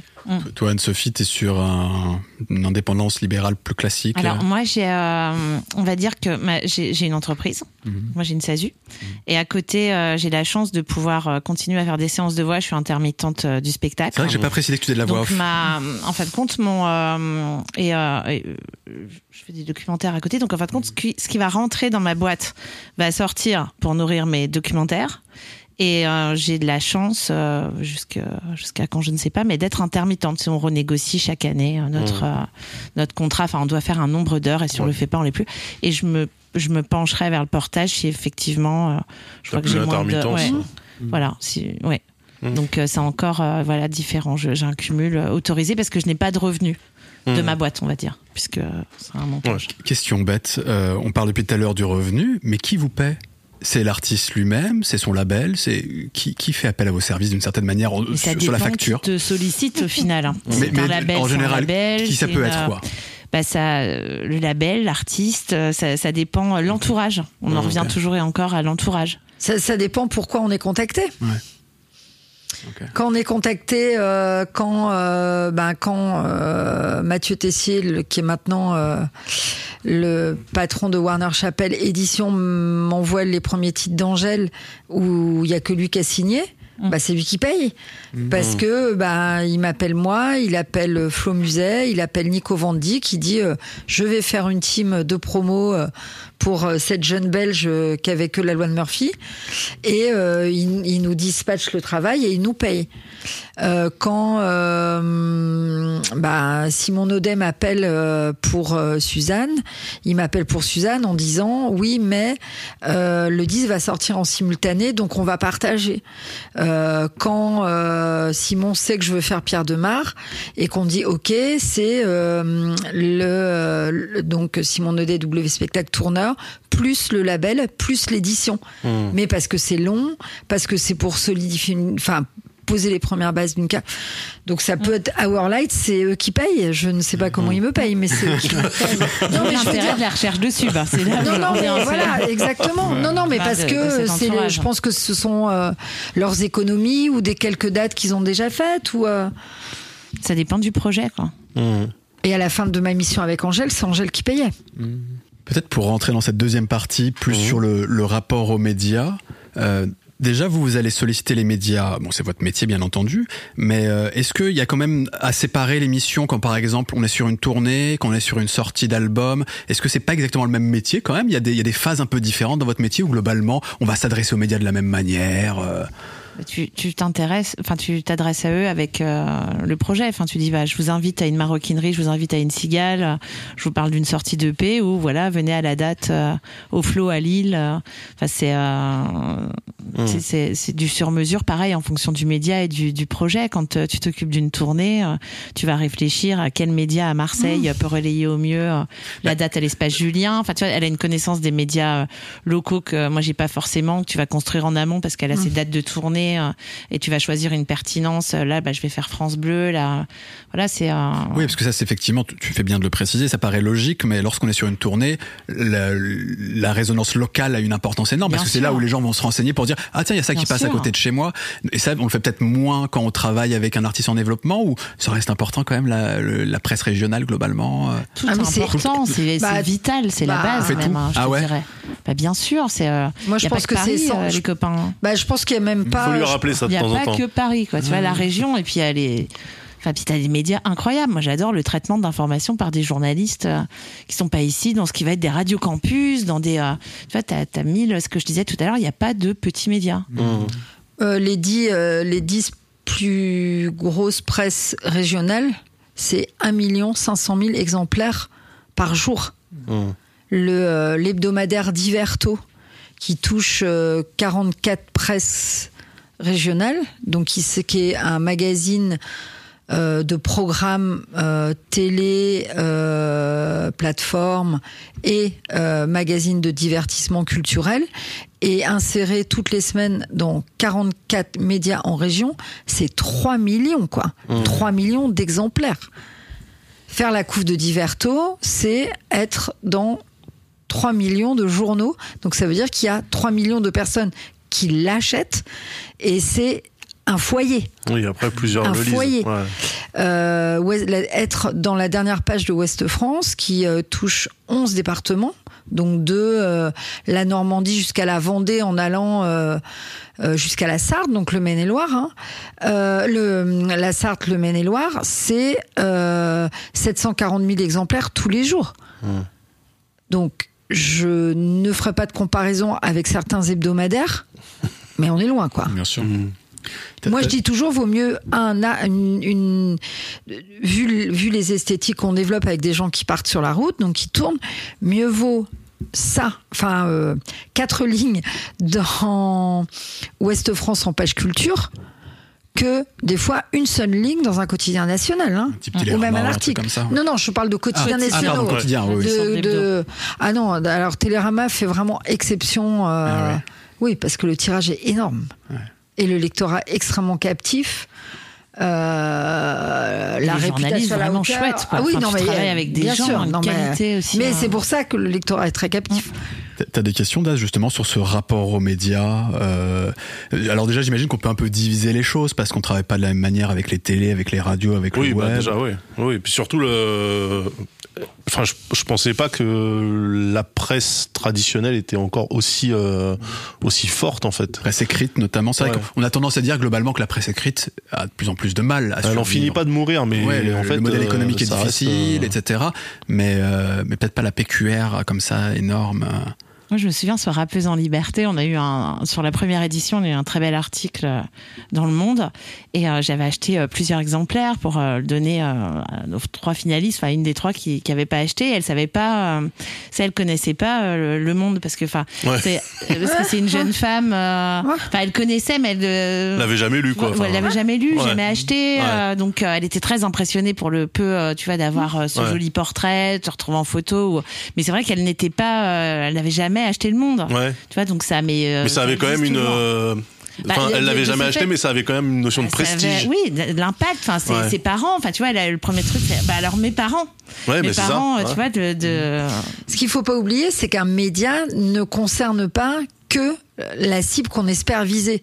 Et Oui. c'est pas parce que on travaille avec des gens qui ont moins de 25 ans qui ont une. euh, Oui, ils s'adressent pas qu'à euh, des gens qui ont moins de 25 ans, en fait. qui, bah Ouais. déjà, si, ils peuvent très bien s'adresser à des gens de moins de 25 ans. Mais cette terre n'est pas peuplée que de gens de moins de Oui. 25 ans. Ces gens de moins de 25 ans ont des fois des parents, Mhm. ont des fois des grands-parents, ont des amis de parents, ont un cercle social, ont des profs, ont des euh, charcutiers, ont des plein de choses. Et la société est faite de, de gens qui se passent des éléments. Mhm. Et les éléments ne se passent pas que par TikTok, que par. Insta, euh, que par euh, Snapchat. Les gens se parlent, les gens lisent et les gens ont tous des moyens complètement différents de s'informer. Ouais. Moi, ce que je demande toujours aux artistes avec lesquels je travaille, euh, quand on commence la- le premier rendez-vous où on envisage de collaborer, c'est quels sont les trois médias dans lesquels tu aimerais être? Et l'autre chose, c'est comment tu découvres la musique. Ouais.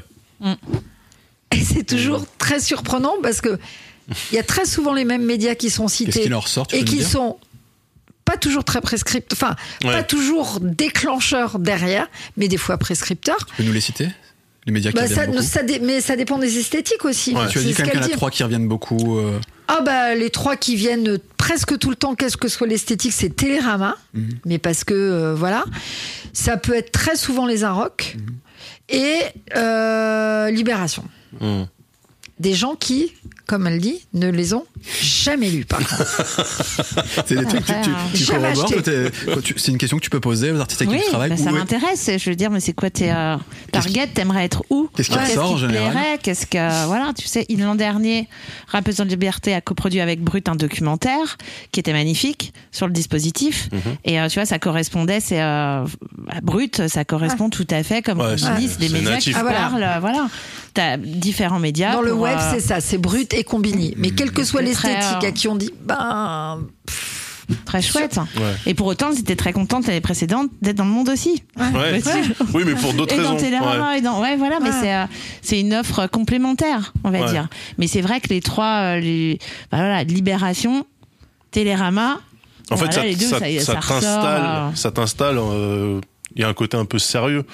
Tu vois, moi ça j'ai va fait. parler à euh, ton programmateur ça ouais. va parler au tourneur ça va parler euh, Moi, moi, j'ai, moi, j'ai, essayé de, d'expliquer à mes parents ce que je faisais. Ils ont jamais compris. On a eu des pages dans Télérama. Ils ont compris tout de suite. Tu vois. Et tu Bien dis, bah, putain, ça faisait bien 10 ans que je le faisais. Tu vois. Il a fallu qu'on soit là ou que la télé vienne voir pour que d'un seul coup, ça ça légitimise, ça explique, ça, Ouais, ouais. là t'existes. Enfin, t'as. C'est fou, en fait, de se dire, dans un euh, magazine qui parle, euh, dans un hebdo, dans un quotidien qui va parler de culture. Donc ça devient sérieux. Tu- tu- Enfin, Oui, c'est ça. C'est. part j'ai- du principe que comme on a imprimé du papier quand même pour parler de ce que tu fais, ça veut dire que quelque part là, ça, ça C'est un vaut peu le coup. intéressant tu ce que tu fais. J'avais jamais acheté ma vie Télérama. euh, j'ai eu pareil un petit un petit encart dedans. Bah, j'en ai acheté cinq exemplaires. quoi. C'est- Bah ouais. c'est mais c'est Les Inrock aussi. c'est c'est vrai qu'il y a une forme magazine il papier. une forme de, satisfaction. Mais est-ce que pour vous.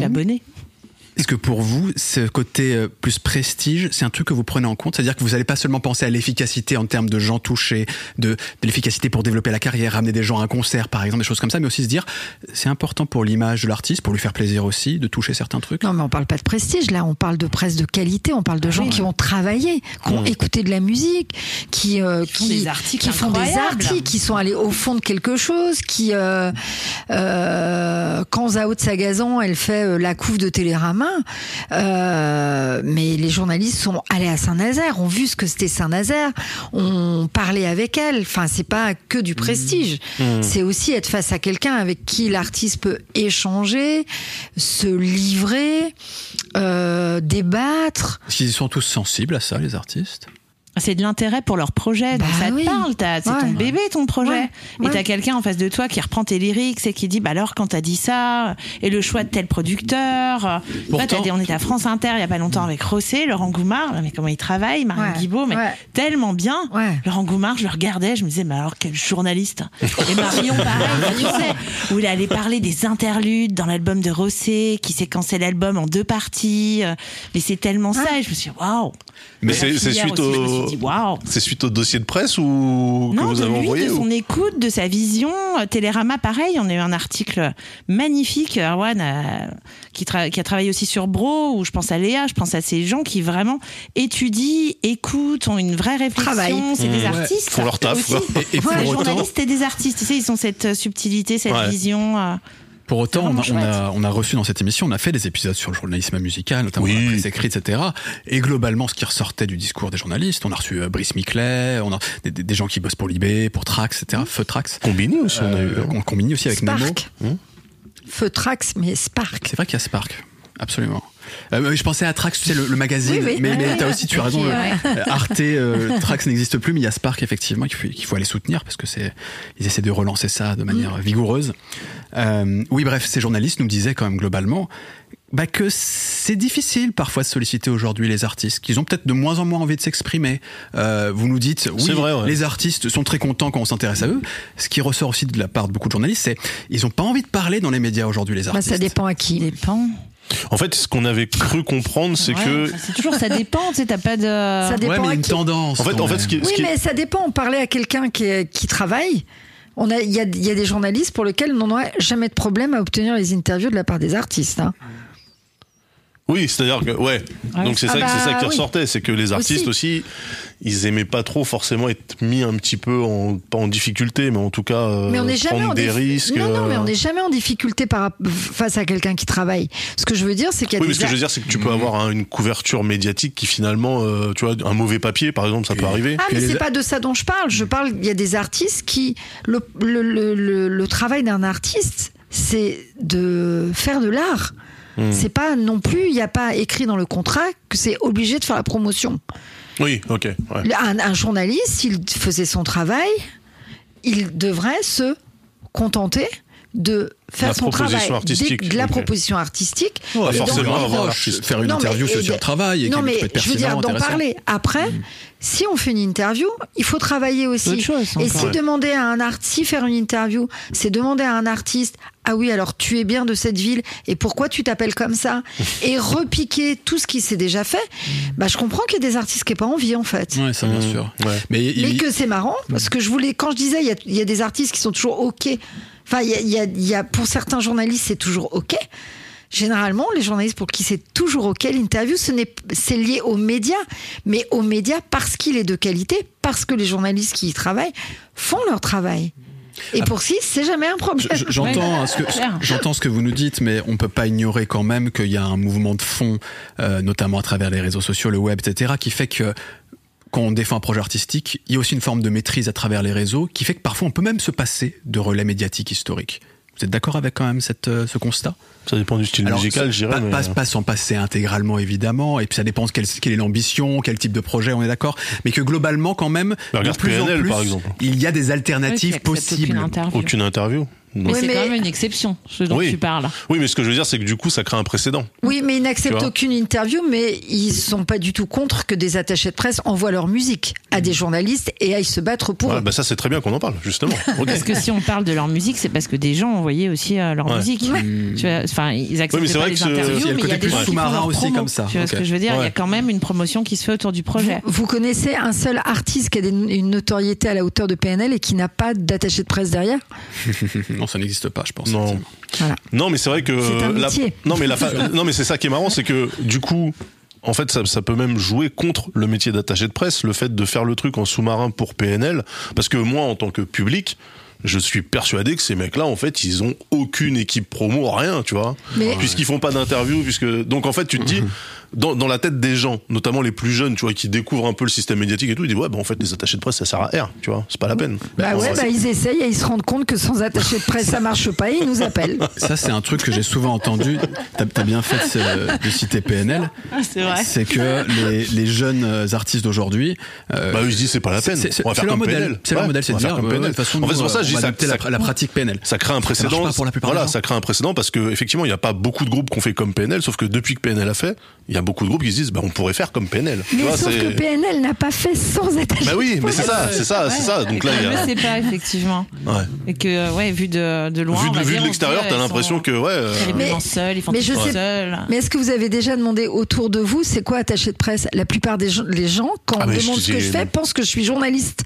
Ah ouais, d'accord, ok. Parce qu'ils entendent presse, ils entendent pas attaché de, ils entendent presse.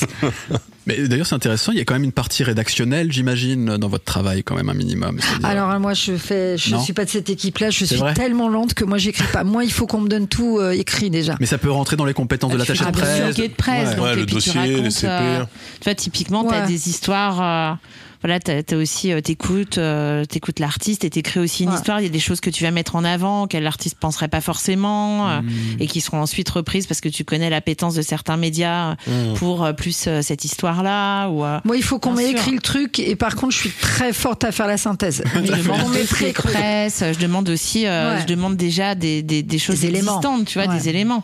T'arrives pas, euh, t'arrives pas sans rien. Et ça arrive justement que au moment où vous rentrez euh, avec l'artiste pour collaborer, il y ait rien du tout et que du coup il faille euh, booker des séances photos, euh, Bah, bricoler nous, on des... n'est pas là pour booker, mais si t'arrives, tu vas expliquer en fin de compte un, un, Ouais, tu un vas mode dire, bah, je peux- je peux pas bosser, en fait, Non, mais ouais. tu vas lui dire, bah, moi, j'ai besoin de tel et tel élément. Est-ce que tu as déjà pensé, voilà, à faire euh, faire des photos? Parce qu'on va avoir besoin de photos de presse. Est-ce que sur ton EP précédent, euh, tu as fait un dossier de presse, tu as fait une revue de presse? Mm. Est-ce que sur ce, parce que sur ce projet que tu me présentes, j'aimerais bien savoir qui est le producteur, où est-ce que tu as enregistré, quels étaient ce qui ce qui va s'appeler un dossier de presse. Ouais. Tu vas demander euh, quelques s'il connaît pas, bah oui, nous on va donner du réseau, on va dire bah tiens, on connaît tel photographe ou Mmh, évidemment. Mais c'est on travaille avec des gens qui ont déjà euh, à peu près tout Ouais, ça, si ce n'est qu'on de- les guide euh, un peu pour certains, euh, pour euh, pour on lise des éléments qu'on demande à avoir et autres, mais, mais Et quand puis, même. et puis je- la, la nouvelle génération, quand même, a un ami qui s'appelle Google et tu, on peut taper euh, qu'est-ce qu'il faut, c'est quoi un kit média? Non, mais sérieux, Ouais. non, non, mais je, ça semble. Je, je connais très très peu de groupes ou d'artistes qui n'ont pas conscience, qui Ouais. n'est pas conscience qu'il faut au moins une vignette pour mettre sur une plateforme quand son titre est, euh, Ouais. doit être disponible et que euh, et que euh, il y a aucun artiste qui n'a justement pas de réseaux sociaux donc qui de lui-même même maintenant euh, même enfant ou ado puisque la génération avec lesquelles on travaille sont vraiment Ouais. des vrais digital natifs pour le coup avec ça, ouais. ont de toute façon grandi avec un smartphone dans les mains, donc savent très bien déjà se mettre en scène, déjà communiquer avec l'extérieur. Donc se doutent bien ça, que sur leur projet extérieur, sur leur projet artistique, ils vont dire il faut une photo, il faut une, un texte de présentation. Ils produisent leur contenu pour la plupart. Ouais, mais justement, mais alors ils vont moi- faire des clips euh, incroyables avec leurs copains. Je pense à Fleur Copain ou je pense à, à Sainte-Victoire. Travaille avec des gens mais super doués. L'image, elle est mais incroyable. Mm. Alors euh, que c'est, c'est, enfin, on les connaissait pas, tu vois. Et leur Ouais. image, elle est très très belle. Ouais. Ils sont au courant de quel euh, photographe dans leurs copains fera les plus jolies photos. euh, Et Mais- mais- justement, mais alors ils sont rompus à cet exercice-là aussi. hein. Alors la question que j'ai, c'est justement, est-ce que euh, c'est votre rôle aussi, parfois, par exemple, vous accompagnez un artiste, par exemple Rof, qui a une certaine façon de gérer les réseaux sociaux, tu vois, notamment Twitter. Est-ce qu'à un moment donné, vous êtes la personne qui va aller chercher le téléphone dans sa main et lui dire arrête, arrête tout de suite de tweeter tout seul parce que tu fais n'importe quoi Est-ce que c'est votre rôle aussi de dire là, tu devrais arrêter de le faire toi-même, donne-nous le téléphone, donne-nous les comptes, on va se démerder parce que c'est contre-productif. filez en je tout cas un lui, manager. Kouchny, il a vraiment cette euh, façon de gérer. euh, Oui, mais justement, ça, ça, ça peut lui porter préjudice, tu vois, sur certains trucs. Et puis au-delà de ça, au- au-delà de Rof, euh, globalement, est-ce que c'est Rof un parce que truc- c'est vraiment le. tu, à des, euh, tu peux conseiller à des gens, mais c'est, euh, c'est, c'est ton projet, c'est toi, c'est toi qui l'incarne, c'est euh, tes particularités, enfin ce qui va Ouais. faire tes différences par rapport à un autre, c'est ce que tu es toi et comment tu le défends et c'est tout ce qui va être, euh, voilà, tout ce Oui, qui mais je veux dire, il y a, y a, des il y a- y des choses euh, aussi où, à un moment donné, même si Mieux vaut l'artiste pas se différencier. Ouais, non, mais parce que notamment, je parle de Rof justement parce que personnellement, c'est un artiste que j'apprécie beaucoup, mais je sais aussi, doué, oui. mais je sais aussi que euh, sur les réseaux, des fois, Il euh, n'importe quoi, ouais, il ferait mieux de pas utiliser son smartphone, tu vois. Donc, euh, je me dis, et, et en fait, quand je vois des saillies comme ça d'artistes, moi, je les vois passer sur Twitter parce que je suis beaucoup sur Twitter et je me dis, waouh. Est-ce que là, il y a quelqu'un qui l'a conseillé? Tu vois, on se pose la question. Des fois, on se dit, mais est-ce qu'il a entouré cet artiste-là pour sortir des dingueries comme ça? Est-ce Oui, donc ça veut, dire donné, a- qu'un, un- ça veut dire qu'un artiste entouré devrait être complètement lisse Édulcoré. Et Alors, édulcoré Justement, moi c'est la moi je, je suis 100% d'accord avec votre vision. Mais il y a des fois où on a beau être un peu un peu rugueux et un peu brut de décoffrage, il y a des trucs tu fais est-ce que là c'est une bonne idée de faire ça, tu vois, de, de sortir ce truc là parce que justement en tant qu'artiste, j'ai une résonance, j'ai une audience, j'ai une responsabilité par rapport à ce que je dis parce qu'il y a des gens qui me suivent et que euh, potentiellement si je dis une dinguerie, ça va peut-être engrainer euh, des Et- petits derrière qui Et il a le vont- droit de penser ce qu'il veut de son côté, mais c'est le, le- le dire publiquement. Oui, mais ça, ça s'appelle une éducation générale. Ça, ça n'est pas Ouais. lié à l'artiste. Non, mais c'est vrai que. Est-ce que vous, vous pouvez intervenir dans ce cadre-là, juste pour conseiller, etc., genre de choses? Ouais, même de manière, euh, Hum, tu devrais pas le faire, tu vois, juste. euh, C'est bizarre, nous on travaille pas avec des artistes comme ça en fait. Ah, c'est ça, moi je devrais rechercher. Moi, j'ai Je- jamais je- eu similaire où j'ai pas, j'ai jamais eu ce pas. souci-là en disant non mais ne dis pas ça, mais c'est fou. Non. je- Non, souvent, je en fait. justement, j'ai dit, c'est très très bien ce que tu as dit. Waouh. Non mais souvent, souvent en fait, c'est vrai que ce qui se passe quand euh, on, on voit comme ça des euh, des, des crashs euh, intergalactiques sur les réseaux, souvent dans les commentaires on fait oh putain les attachés de presse là, oh, ils doivent être en train d'essayer Oui, de mais- rattraper la sauce, c'est compliqué quand Mais bien sûr, parce que euh, ça, c'est toujours cité, parce qu'on sait très. Tout le monde sait, alors pour le coup, même sans savoir ce que c'est attaché de presse, savent très bien que c'est quelqu'un qui va ramasser les morceaux. Mais je suis désolée, hein, c'est très puéril. Mhm. C'est comme si c'était des enfants où la mère, généralement, ou le père, Mhm. Ramassait les conneries, quoi. Ouais. Et c'est la vue de la personne qui gère n'a rien de professionnel dans ce ouah les attachés de presse. C'est comme on dirait oh putain les darons quoi. Ouais. Oui bah c'est juste coup. un truc qui est tellement infantile quoi de se dire je fais de la merde, les autres géreront bien, ramasseront les trucs et les gens en face en fait voient ça. Nous, évidemment, parce que nous, ça va rendre pas autant compliqué la prise de parole, c'est qu'il va falloir gérer le retour de la prise de parole. Et c'est là où les gens se disent, ou les attachés de presse, parce qu'ils doivent se dire, Ah, les filles, elles de, les filles ou les gars, on doivent avoir les téléphones qui chauffent, Bah parce ouais. qu'il va y avoir des questions et tout.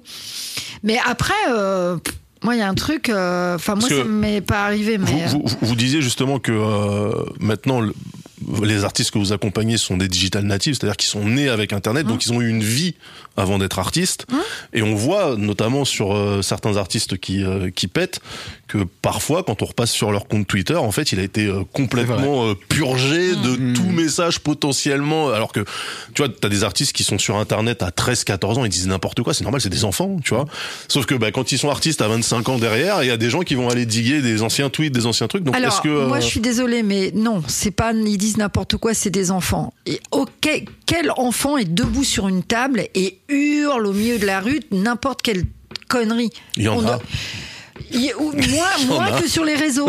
Moins que sur les réseaux, parce qu'il y a toujours quelqu'un pour dire tu déconnes, en fait. non, pour. euh, Il faut arrêter d'estimer aussi qu'à 13-14 ans, on a le droit de faire parce qu'on est des enfants ou moins. Non, c'est pas ce que je dis. Non, non, non, c'est pas, ce que je dis. Ce On que sera je- juste un tout petit peu plus. Je pense à qu'on fera pareil ouais. adulte. hein, si Non, on non, je- à justement, 13 ans. non, non, non, non. Bah ouais. Non, non, non, ce que, je- ce que je dis, c'est que moi, par exemple, je trouve ça terriblement injuste de prendre une personne qui a 27, 28 ans et de lui remettre sous, le- nez des tweets qu'elle a balancés quand elle en avait 14, parce qu'entre temps, t'as grandi, t'as évolué, et de la tenir comptable de ces tweets-là, comme si elle les avait postés la veille, tu vois. Et je sais que du coup, dans l'entourage des artistes, il y a euh, une industrie du nettoyage de comptes, des comptes sociaux, parce qu'ils savent très bien que là, le truc que t'as dit sur euh, la Palestine quand t'avais 13 ans, il est pas impossible que ça foute la merde quand on aura 26, 27 et que t'essaieras de passer à la télé, euh, tu vois, parce qu'il y aura des gens qui vont aller te chercher là-dessus. Oui, mais ça On veut dire qu'on est très très mal éduqué sur le net, qui n'oublie rien. Ah bah bien sûr, 100%. On est mal Mais éduqué ma- sur mais le maintenant, net. on le sait, mais maintenant on le sait, un, un ado de 12 ans qui poste n'importe quoi, s'il ne sait pas que dans 25 ans Bah, on lui ressort, Non, parce qu'il y a- il y, a deux trucs. Il y a, il y a- il y a le fait que le net, le net n'oublie pas, ok. Il y a aussi des gens, notamment quand les artistes sont racisés, qui vont se faire un plaisir d'aller chercher ces tweets-là pour expliquer que, regardez, Ah oui. regardez la racaille que c'était quand il était jeune, regardez ce qu'il disait, c'est du racisme anti-blanc et nanana et nanana. On en a vu, on a vu des, on a vu Et des là, gens. on lui répond, ça n'existe pas, le racisme anti-blanc. On reprend les. 100%, on- 100% d'accord, tu vois. monsieur, mais, ce que je veux dire, c'est qu'il y, a des- il y a des gens qui ont un, un agenda qui est potentiellement de nuire aussi Mm. à l'artiste.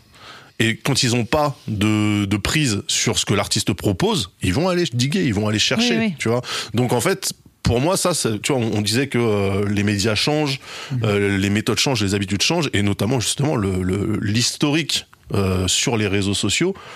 C'est un sujet pour de vrai, bien tu sûr. vois Bien sûr. notamment dans certains euh, courants musicaux qui sont peut-être un peu plus justement à même de balancer des dingueries à droite à gauche, euh, tu vois. Tu parles du rap, c'est ça? Euh, voilà, je, tu vois, Ouais, Frisk il y a un Corleone, peu je le vois passer, je dis, eh, là aussi, les attachés de presse doivent se dire, putain, pourquoi t'as dit ça, tu On vois? va retirer son portable. non, non, mais enfin moi ça m'est jamais arrivé donc de ce fait je suis à mais j'entends ce que tu me dis. Ouais. et euh, mais ça ne m'est jamais arrivé. Vous- vous avez pas, vous, de- avec des artistes qui, ont- qui disent des, Des dingueries comme des ça. trucs incroyables. Oh, moi, la super grosse euh, dinguerie, c'est Pierre Demar qui m'a pris mon portable hier et qui a fait une photo et qui a mis il y a trop de Zao sur ce sur ce cette story et ça m'a fait beaucoup beaucoup rire. Et du coup, Julien Granel a dit mais qu'est-ce que tu fais? Et, et Nuit Incolore a dit euh, je ne connais pas ces deux gars, mais par contre, ce que je sais, c'est que Patricia, elle like toutes mes stories. C'est Donc vrai. c'est le max de la dinguerie que je suis C'est rendue. c'est vrai qu'on. euh, C'est limite tout ça quand même. au- au max de la dinguerie. moi.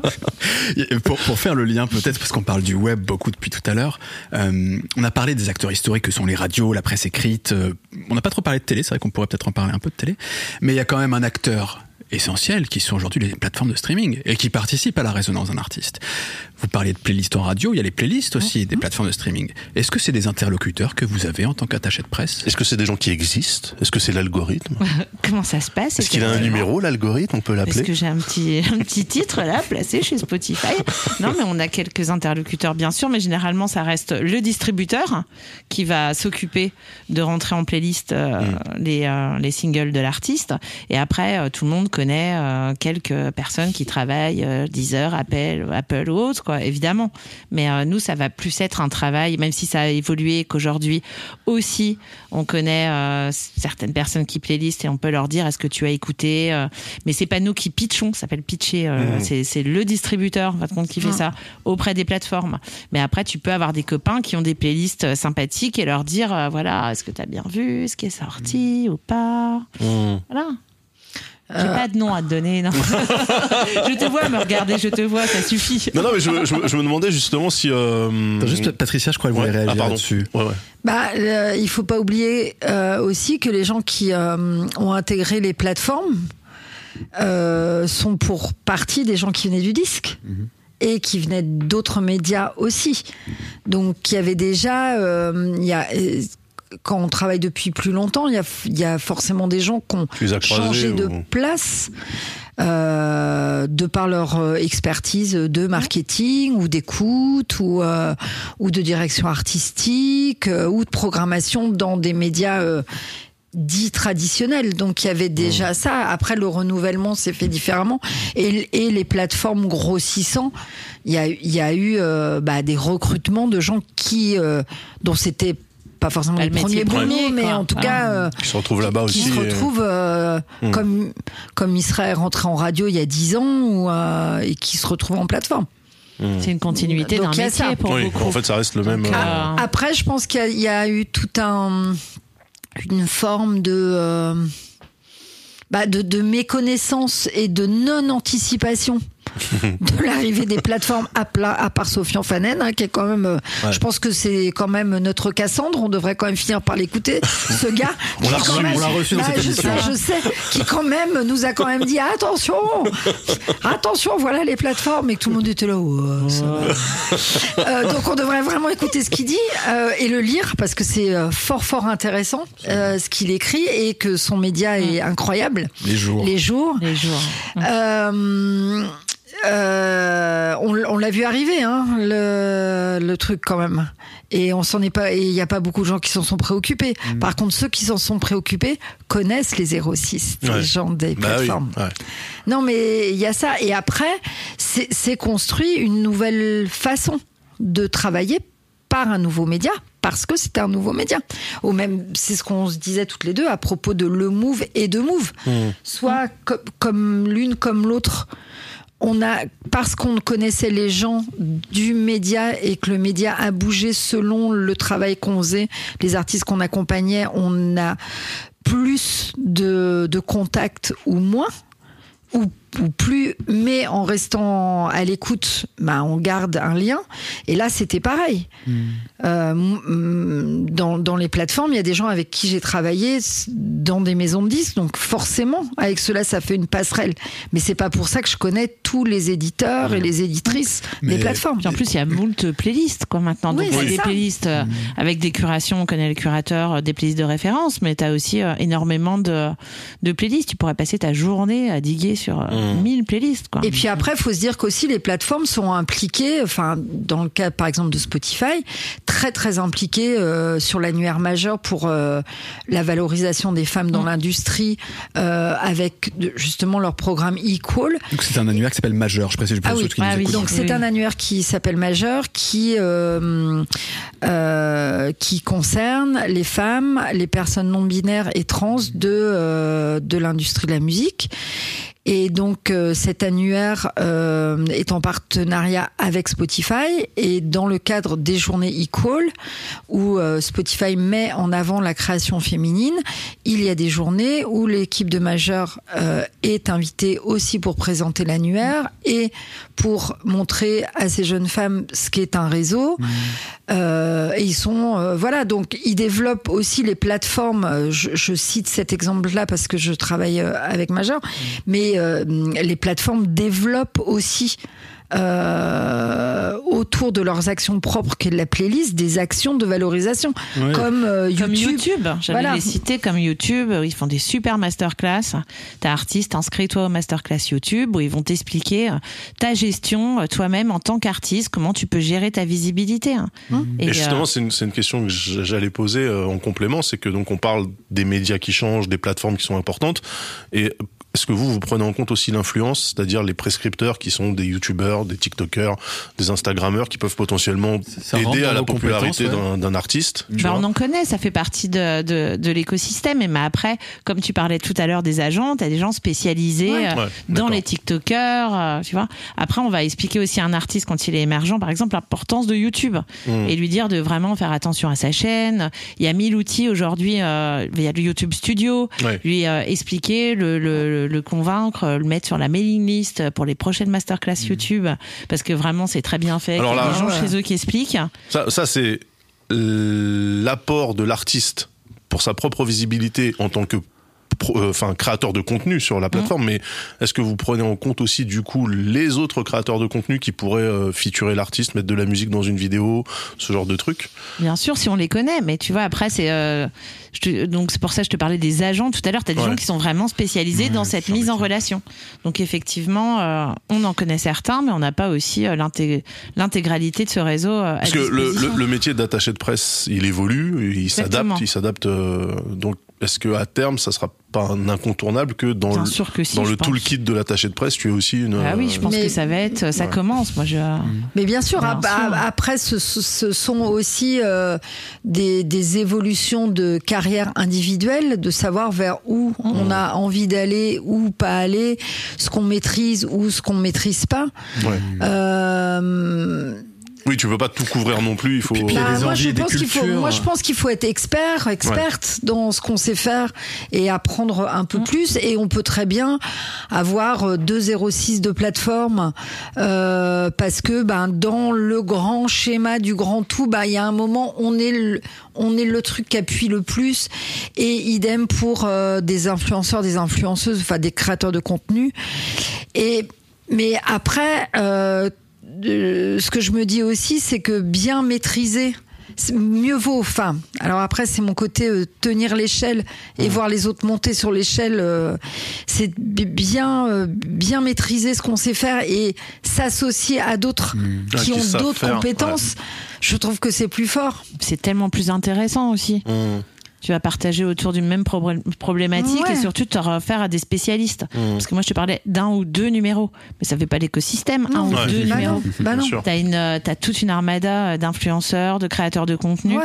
Donc autant s'adresser à des personnes euh, qui peuvent qui, te euh, conseiller pour ton esthétique euh, les euh, youtubeurs euh, qu'il faut, comme les tiktokers. Ouais. euh, Puis d'ailleurs, souvent les artistes eux-mêmes ont cette culture ou ne l'ont pas. Tu, tu citais Julien Granel, on sait que c'est une culture qu'il a. Les, les Ouais, acteurs du mais il web, a des un attachés de presse. aussi. En plus, j'imagine, bien Bah oui. Euh, on parlait des, des, des plateformes de streaming. Il y a quand même une particularité par rapport aux médias historiques, il me semble, c'est que leur fonctionnement est, en tout cas pour le grand public, un peu plus opaque. Euh, que, ce- que leur métier premier et leur modèle économique n'est pas la création de contenu ou la mise en avant d'artistes non plus. C'est avant tout qu'il y ait des écoutes sur la plateforme, presque pour eux d'une certaine manière, peu importe qui, donc il y a des écoutes. Bon, bon, ça c'est en tout cas il faut des utilisateurs. Euh, Est-ce que ça change aussi quand même la nature des relations qu'on a euh, avec ces partenaires-là? C'est d'une certaine manière des partenaires. Euh, Est-ce que vous avez l'impression de perdre un peu la main? Sur euh, sur le- la résonance médiatique des artistes parce que les plateformes elles font aussi leur business d'une certaine manière de leur côté pas comme les médias pas exactement pareil Est-ce que moi, je peux poser la en plus, question euh, Enfin, c'est une. euh, ouais vas-y à, à votre avis, tous les deux, euh, qu'est-ce qui fait l'argument euh, de mettre en haut sur une playlist? Et, ben, et justement je parlais d'opacité Très bonne pas. question. moi je ne sais pas en tout cas Je crois que tu devrais lui demander. Bah, je suis pas sûre que tout en haut de la playlist, ça soit quelqu'un dont personne n'a jamais entendu parler.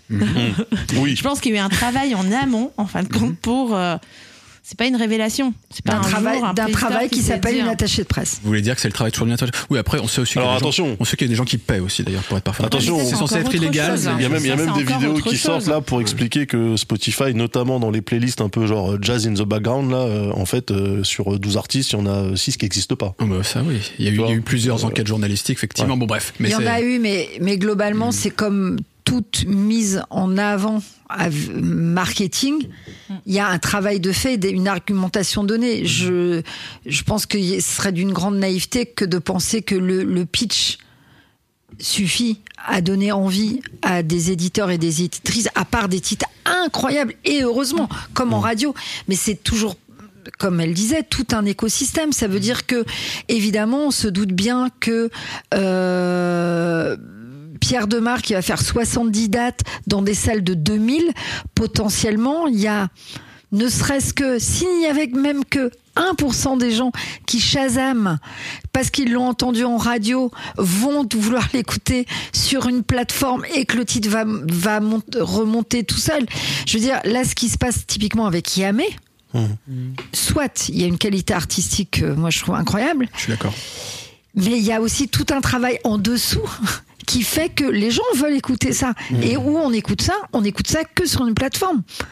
Ou à la radio, mais Et- je veux dire, euh, Il y a un mec qui vient d'ailleurs de, de topper les premiers du, du virage Voilà. Spotify mondial.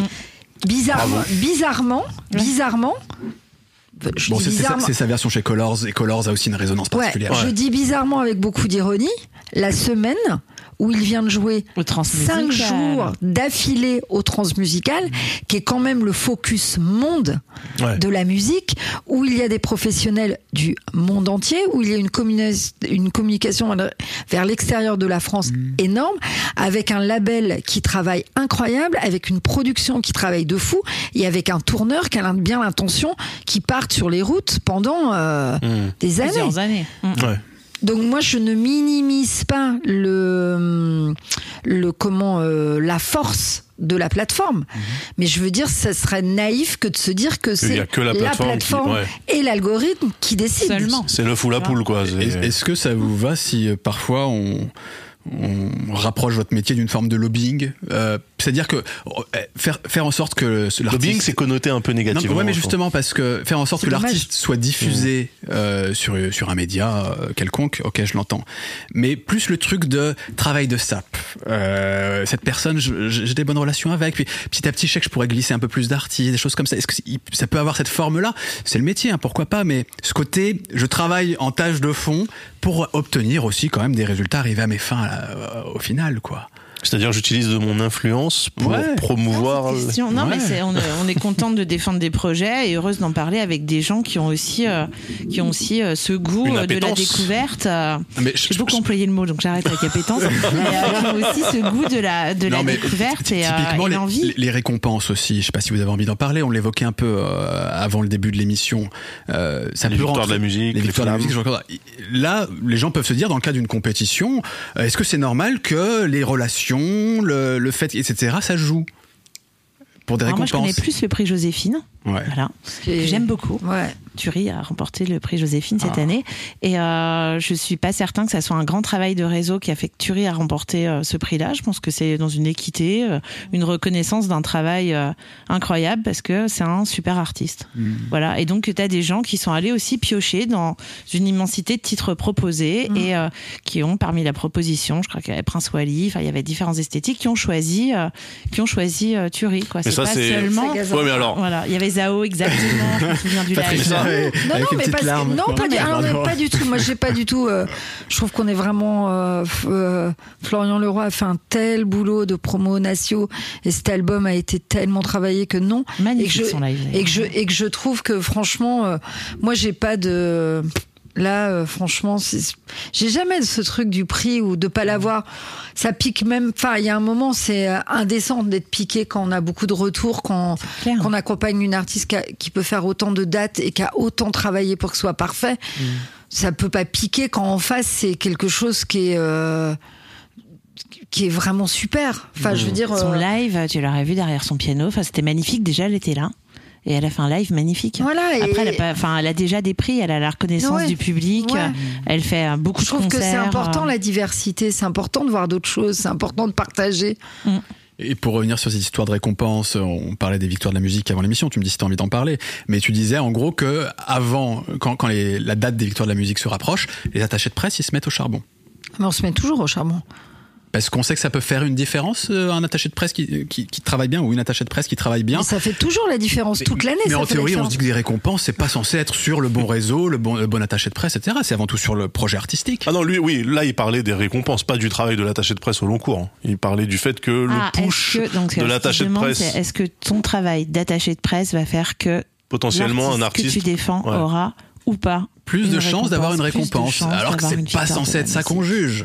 Oui, mais il faut bien qu'il soit connu, le l'artiste. Mais justement, Voilà, quel- il, répond seul. Eh oui, Non, mais- ça y est, j'ai compris, j'ai compris le Nous, on est là métier. pour poser des questions. on va pas- On va aller se faire un café. Non, mais tu vois ce que je veux dire, ce côté. euh, en fait, surtout du, du point de vue du public qui ne connaît pas ce milieu, parfois on se dit. Oui, il y a le côté positif du réseau, mais il y a aussi le côté, c'est le copinage, c'est tel avantage. Est-ce que vraiment on Le a complotisme, jugé... Salman, le complotiste. Non, non, mais il y a des trucs légitimes parce que parfois aussi on peut se poser des questions sur la. Mais pourquoi cet artiste que je trouve éclaté, comment ça se fait qu'il a une victoire de la musique? Bah C'est ouais, vrai, C'est vrai, Ouais. c'est vrai. On peut se poser ces questions-là aussi parfois. Ou alors, sans prendre des récompenses, se dire tel artiste, il a un traitement dans les médias euh, exceptionnel par rapport à la réalité du terrain, comment il remplit les salles, comment, comment ses écoutes sur, Spotify, euh, ses ventes d'albums, etc. Ça, tu t'en as vraiment ça? On a l'impression que parfois il y a des petits chouchous, Oh. notamment quand ils sont installés depuis très longtemps.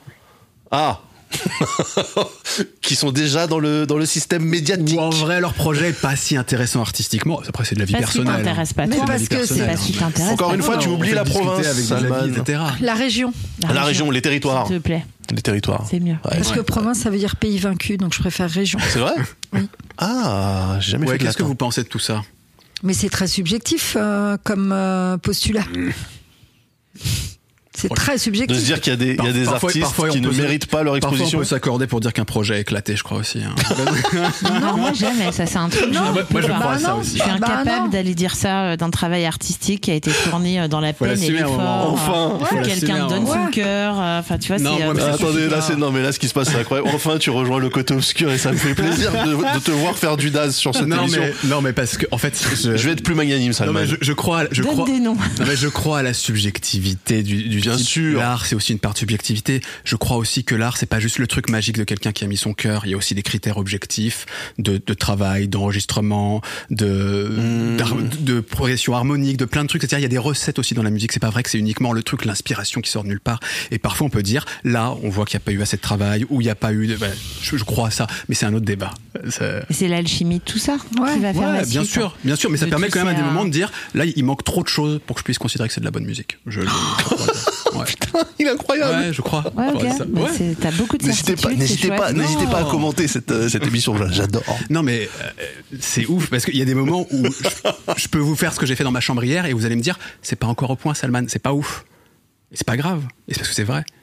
Mais nous, on te regardera juste avec un grand sourire encourageant. Non, mais donc, donc, donc tu vois qu'il y a quand même un truc où parfois on peut se dire. Je suis non, plus sûre là du point. coup. Je suis pas sûre que je Non, non capable d'aller jusqu'à là. Parce qu'il est quand même allé très très loin là déjà. Ouais. Non, Non, très- c'est- le jugement, il est terrible. Enfin, Non. te dire, c'est toi, c'est toi et toi-même euh, et ton goût. euh. Et euh, moi, je sais que je serais, je serais incapable d'aller dire ça d'une production artistique de quelqu'un. Pour moi, nul n'est moins apte à aborder une œuvre d'art que la critique. C'est Rilke qui te le dit, c'est l'amour qui doit l'aborder, Salman. C'est l'amour. Et tu n'as pas d'amour quand tu parles comme ça. Non, Ou non, tu es mauvais. Non, mais, non. Je il est rempli de haine. mais je- C'est tellement fort. Éclaté. Ok, alors on t'écoute maintenant. Petit piano, Salman, c'est à toi. Mais justement, On a un grand piano, même, Salman. C'est vrai. quel exemple j'ai pris? J'ai pris le mien en disant ce que j'ai fait hier, c'est éclaté. Bon, non, bref. mais c'est. Ouais, mais- euh, Je suis pas de cette école-là, mais après j'entends, j'entends ce que tu peux Non, dire. mais- non, mais je c'est vrai, mais- même- et je le dis de moi, je manière- pense qu'on n'arrive pas quelque part par hasard. Non mais et je le dis de manière euh, provocante hein, quand je déclate, etc. C'est- C'est juste, je pense quand même qu'il y a des moments où on peut se dire telle musique, je pense qu'il y a eu un peu plus de travail ou elle est plus intéressante, etc. C'est Non, ça. après, je, Ouais, mais je je rejoins, que ça, je rejoins ça- finit par alimenter. On peut pas penser comme ça parce que ça, ça va finir par alimenter le fait que sur des cérémonies euh, extrêmement médiatisées ou sur des prix extrêmement médiatisés, se- se- vont se voir autoriser des hommes et des femmes à clasher les artistes qui ont réussi Non, c'est pas ce qu'on dit. Oui, tu- bah oui, mais si. Parce que estimer que le, son propre goût euh, est la norme Fait loi, oui. et fait loi et que bah, qu'on fasse euh, le jour de la cérémonie, c'est je ne sais pas qui qui a euh, la victoire, euh, la flamme, le prix Joséphine, le grand prix SACEM. Et en plus, on, on- on parle de quelque chose qui est déjà médiatisé, parce qu'il n'y a pas que ça comme prix. Il y a de très beaux prix, il y a de très belles Mhm. Non, mais c'est vrai, c'est vrai que. que Grand tout Prix ça- de l'Académie Charles Cros. Voilà. Enfin, tu vois, on va pas tous te les lister, mais il y en a Et du coup, ça énormément. autorise derrière à dire Ah bah ouais, en fait, toi t'es tout pété, euh, toi t'es claqué, euh, toi on t'emmerde. Et, et, et c'est- et c'est parce qu'au final, quand on exagère, regarde les cérémonies, et on a envie de dire Oui, mais déjà, un, on t'oblige pas à regarder, Mhm. on t'oblige pas à écouter, euh, tu pourrais juste être content, en fait. Et. Il y a des gens qui ont travaillé pour ça, tout autour. faut aussi quand même être lucide de se dire que tout- les victoires, elles récompensent aussi des équipes en fait professionnelles. Alors, justement, non mais là c'est super intéressant. Non mais ça c'est super intéressant. Ouais. Merci. Moi j'ai, j'ai, bah, c'est toujours très intéressant de toute façon quand, quand vous parlez. Hein. Euh, non mais j'ai par exemple pour illustrer un peu ce que Salman disait, même si effectivement il l'a dit peut-être de manière un peu Je brutale. le provoque. Euh, moi je me rappelle par je exemple, j'étais, j'étais jeune et ambitieux, parfois vicieux Je à l'époque, mais euh, Tu as crié quand ils ont gagné et ramené la 504. Bah, par exemple, même si même si la scéno était nulle. Non mais euh, par exemple, je me rappelle des victoires de la musique avec Mano. Alors que NTM était euh, nominé, alors qu'il y avait des groupes comme ça, Ouais. et tu te dis, en tant que euh, auditeur de cette niche musicale, j'étais devant ma télé en me disant, mais ils se foutent de notre gueule, tu Et- vois, parce et- que et Bah, fondamentalement, moi, c'est- je me suis dit aussi que j'aurais sûrement préféré que ça soit NTM, mais après, je, bah, voilà, Et alors c'est moi, Mano, et, et, voilà. et moi en tant que bretonne, on en parle ou pas ne parlez pas une mais bretonne. Ah, c'est, euh, c'est très Non, mais- mauvaise idée, les gars. mais que c'était la voilà, catégorie, c'est pour ça- ouais. c'est c'est à pour ça- C'est que je parle de subjectivité en fait. oui, mais est-ce C'est que justement, est-ce que subjectif. est-ce que justement, musicalement parlant, on peut se dire à un moment donné. Ok, les mecs, ils ont fait peut-être, euh, tu vois, euh, la vallée de Dana, euh, Hakim, le fils du forgeron, tout ça. euh, ok, C'est un bon je- morceau de- Pourquoi pas? C'est Ça hyper marche. méprisant Non, non, non, ça justement, ça. justement, non, non, non, non, non, justement. tu, tu ne savais pas avant. J'ai essayé de te glisser quelques mots en me disant, mais tu t'as pas écouté. Non, non, juste- venu pour Non, non, non, justement. Non, euh, répondre. Justement, le, le truc, le truc fonctionne. Non, non, mais le truc fonctionne, tu vois. Mais effectivement, quand t'es euh, un petit peu euh, investi dans une scène, tu te dis, je l'aurais pas donné à ce groupe-là, tu vois, par rapport aux autres Ah, en oui, lice. mais- Mais c'est toujours comme ça, c'est t'as toujours des Et c'est là, non mais c'est là, que aimé parce que non mais c'est là, c'est là que tu te dis quelle est la part d'artistique et la part de d'influence aussi. Peut-être Et qu'ils qu'est-ce avaient. et qu'est-ce qu'on qu'est-ce qu'on dit de la part du goût du public? Parce que je suis désolée, mais si on donnait, exemple, Mano. si on ne donnait que la ref que vous avez donnée sans le nom du groupe et Mano, Ouais. eh ben, je serais curieuse de savoir combien de gens vont mettre le nom sur la ref, quoi. Par contre, dans la rue, quand on dit Mano ou quand on dit la tribu du forgeron, Ouais. tout le monde sait de quoi on parle. Et ça, ça Oui, la alors- C'est des succès, c'est le- tu- c'est Ça fait populaire. succès populaires, c'est c'est des- des- Ouais. Moi, je peux pas me Après, dire que, que le les peuple vic- est bêta. est-ce que les je peux pas me la- dire que ces milliers de gens. euh, C'est pas ce des que je dis. non, non, c'est pas ce que je dis. Ce que je dis, c'est que ce que je dis, c'est que est-ce que le truc était bon et il est devenu populaire ou est-ce qu'on a fait en sorte qu'il soit populaire pour qu'il rentre dans la tête des gens parce que c'est aussi du matraquage et que du coup on part du principe que puisque tout le monde le connaît c'est que c'est bon?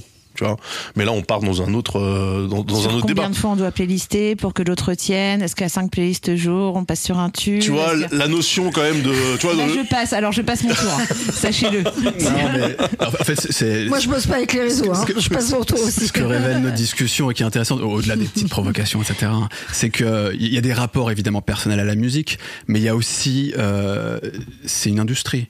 C'est-à-dire que c'est pas uniquement euh, la musique est géniale, elle rencontre La le bonne public, volonté, et puis ça se fait tout ouais. naturellement, etc. Il y a quand même aussi euh, des l'argent, par exemple, aussi qui peut rentrer en compte. Je sais pas. euh, non. Moi, je suis pas sûre qu'en ayant le meilleur community manager du monde, en achetant des. euh, Je me souviens d'un jour, j'avais invité un, gros tourneur à un concert à la Boule Noire. Les émergents font beaucoup de concerts à Paris euh, à la Boule Noire et le concert était complet, voire il y avait des gens dedans et et ce tourneur, enfin devant, c'est qui attendait.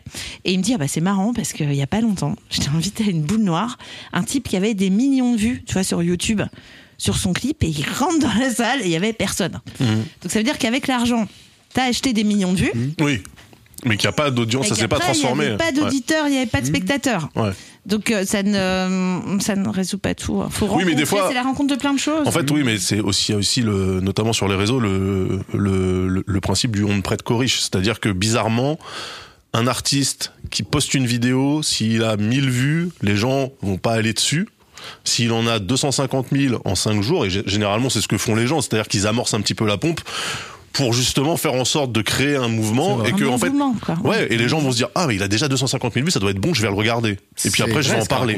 tu T'as aussi des suiveurs, tu vas être, euh, tu vas être aussi, euh, t'es- t'as peut-être moins de défricheurs qu'avant, mais t'en as toujours, quoi. T'as toujours euh, des médias et des journalistes qui vont aller trouver euh, un Yamé Bantou qui était sur euh, sur TikTok, qui faisait un nombre de vues incroyable et euh, il a trouvé l'entourage et aujourd'hui il est là où il est. Enfin, tu vois, donc je pense que c'est la conjoncture de tous ces facteurs qui fait euh, la réussite. Je pense beau. que la Terre n'est pas plate. Hein. euh. je, te, sens platiste, mais bon, c'est autre chose. Ça, c'est le truc le plus c'est violent un- qui a été dit dans cette émission. Voilà, je. Excusez-moi.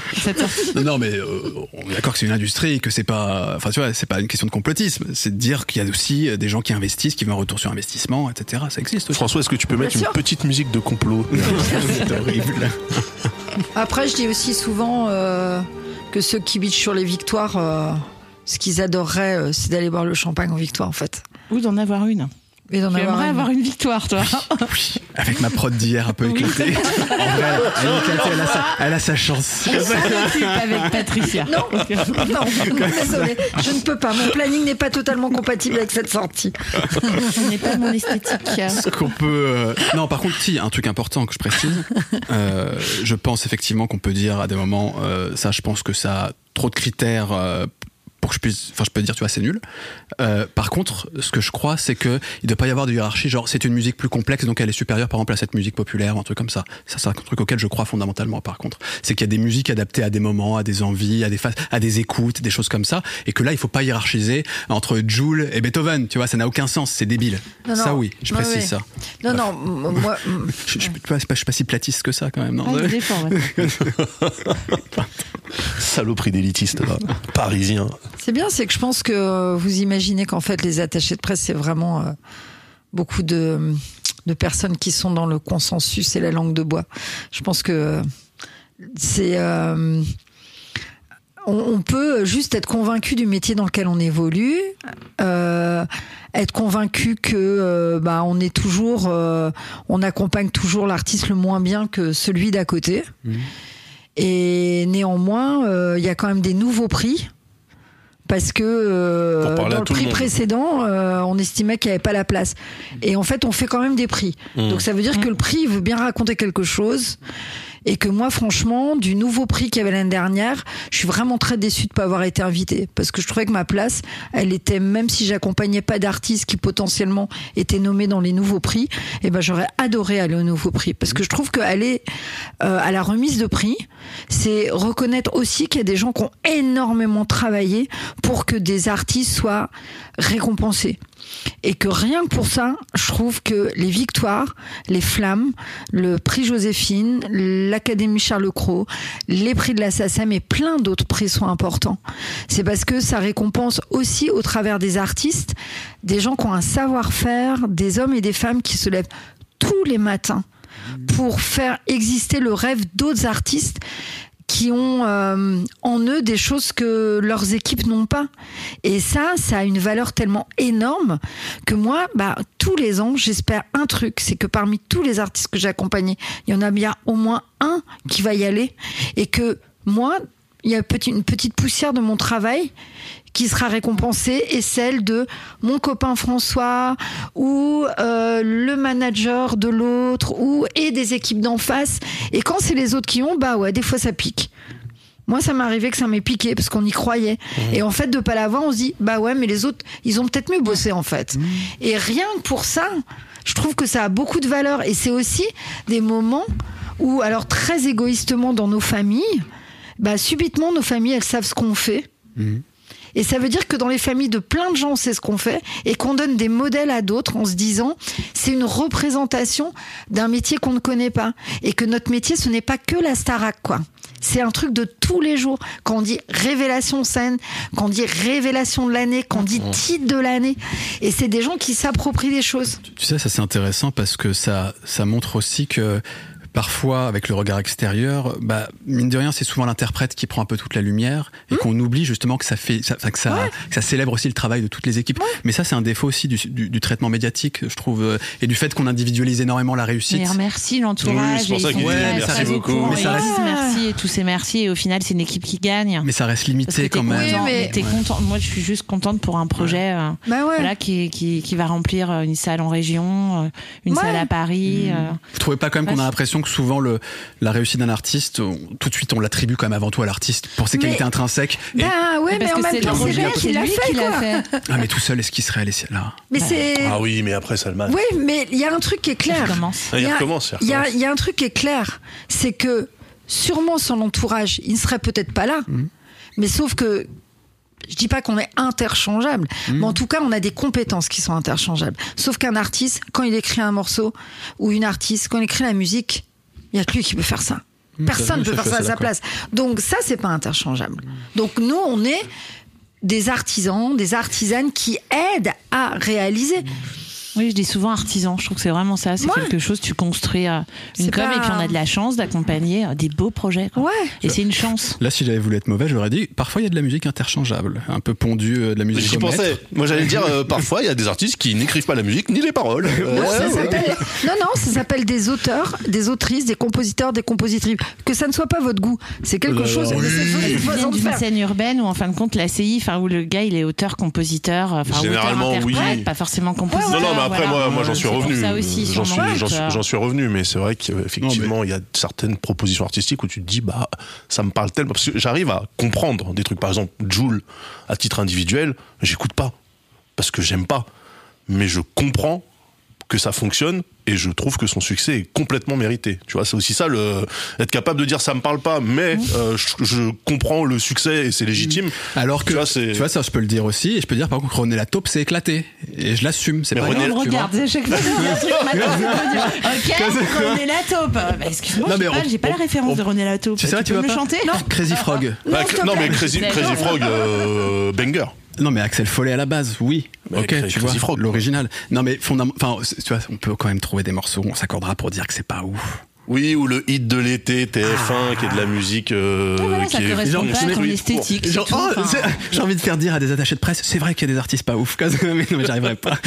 C'est pas ceux dont on s'occupe. On s'occupe d'artistes dont on aime le travail. Mais ça- mais- et non, on mais est ça- tellement contente de représenter ça, des ça artistes comme ça. Ça, c'est ce qui ressort C'est depuis le début. C'est effectivement la, la passion pour la musique, l'amour pour les gens que vous accompagnez, le fait que ça soit une équipe. C'est de se trouver chanceuse. Et- tu vois, ouais, de défendre ouais. des projets. Moi, Samedi, que- j'étais à l'Olympia avec Maya. Komati. Et ça bah, donne envie, on se dit que c'est un beau métier. On se dit que c'est un J'ai eu beau les métier. larmes aux yeux en la voyant sur la scène de l'Olympia. Tu vois, c'est incroyable. Elle était sur la scène de l'Olympia. Première partie de Manu Payette, elle était sur la scène de l'Olympia. Moi, j'écoute plein, magique. moi, j'écoute plein de musique et je suis hyper contente euh, quand je vois des gens qui osent pas me dire euh, qui trouvent que euh, un des artistes avec lequel je travaille c'est complètement éclaté au sol. Ça, ça me, ça, ça me fait kiffer. Parce que en fait, je m'en fous en fait. Parce que je lui demande pas, je Ouais. demande pas à tout le monde de trouver génial. Mais par contre, ce que je sais, c'est que généralement les personnes qui dans ce milieu pensent à donneraient très très cher pour être à ma place. Mais Ah, Je sauf sais que tu me le- dis que c'est éclaté, moi je m'énerve. hein. mais Enfin, sauf, sauf, sauf que je, je dis ça avec de l'ironie, mais je sais très bien qu'il y a des gens qui comprennent pas mon postulat artistique, quoi, qui se disent euh, le- mais où va-t-elle? Et donc c'est aussi pour ça qu'on me propose beaucoup de choses différentes. Parce que du coup, on se dit, au début, on se dit, ah, elle est plutôt ça, ah, elle est plutôt ça, elle aime plutôt ça, en fait. Ouais. Là, Non. tu ratisses large comme ça. euh, Mais c'est pas que je ratisse large, c'est que j'aime beaucoup beaucoup de choses Mhm. et que dans les projets, je vois des choses très très différentes. J'ai travaillé avec Cheval Rex quand euh, euh, le label Vietnam m'a appelé. C'était pas un premier album. Moi, je me disais, il y avait déjà eu énormément de presse Mhm. sur les précédents. J'a- J'adore le pro- les projets de Rémi Poncet. Je trouve que c'est quelqu'un d'extrêmement brillant, mais je trouvais que ça, c'était une, une magnifique cage dorée. Alors il avait euh, euh, des Inrock, euh, du Télérama, euh, du Libé, déjà sur les albums précédents, et des super papiers. Mais je me disais, mais pourquoi on parle pas aux médias dits plus populaires Ouais.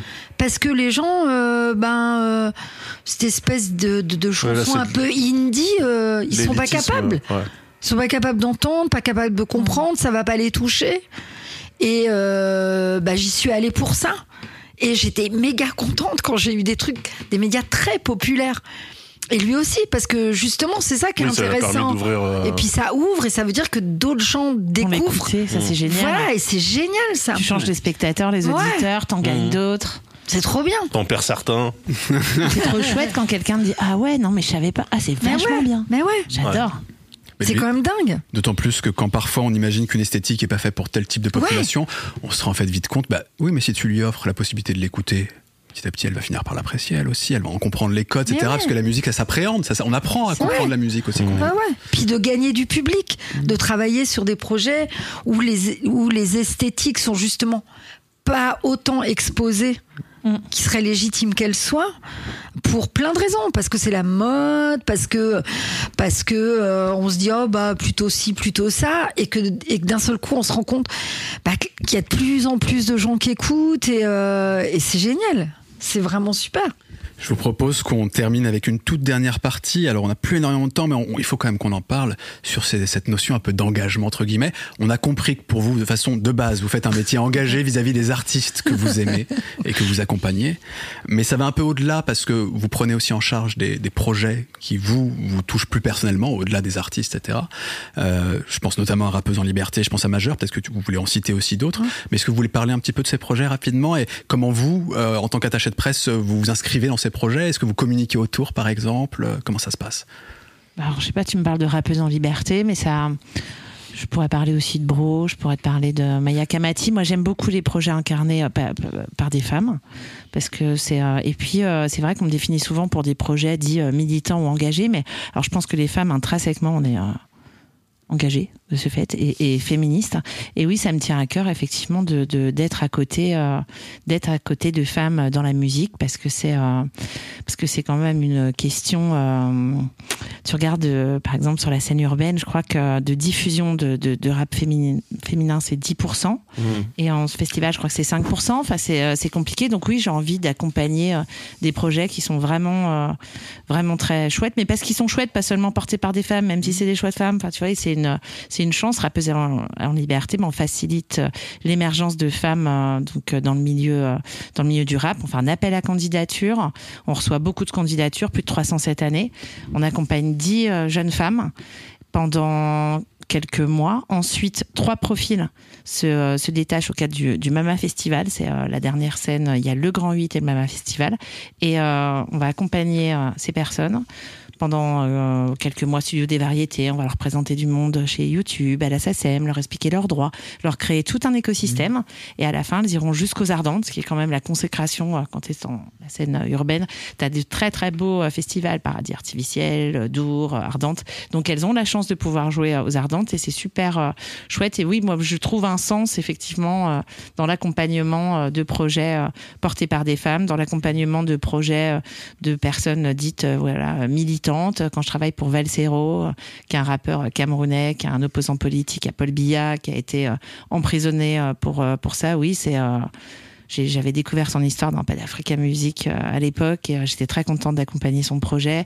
Je suis heureuse d'accompagner Rossé parce qu'il il rappe enfin tellement bien et puis il y a le fond et il y a la forme enfin Mm. voilà je, je- je suis chanceuse je trouve que c'est c'est ça surtout c'est d'être chanceuse Je me trouve chanceuse. Ouais, bah, bah, en tout cas, t'as trouvé les projets qui te parlent et c'est beau, quoi. Enfin, ça donne du sens à ton métier, j'imagine aussi. Oui. Euh, euh, on a cette chance de, voilà, on choisit. Mhm. C'est, c'est, t'as- cité le fait que tu aimais aussi euh, être accompagné par des femmes. Enfin, tu peux être touché par des projets de Mhm. femmes.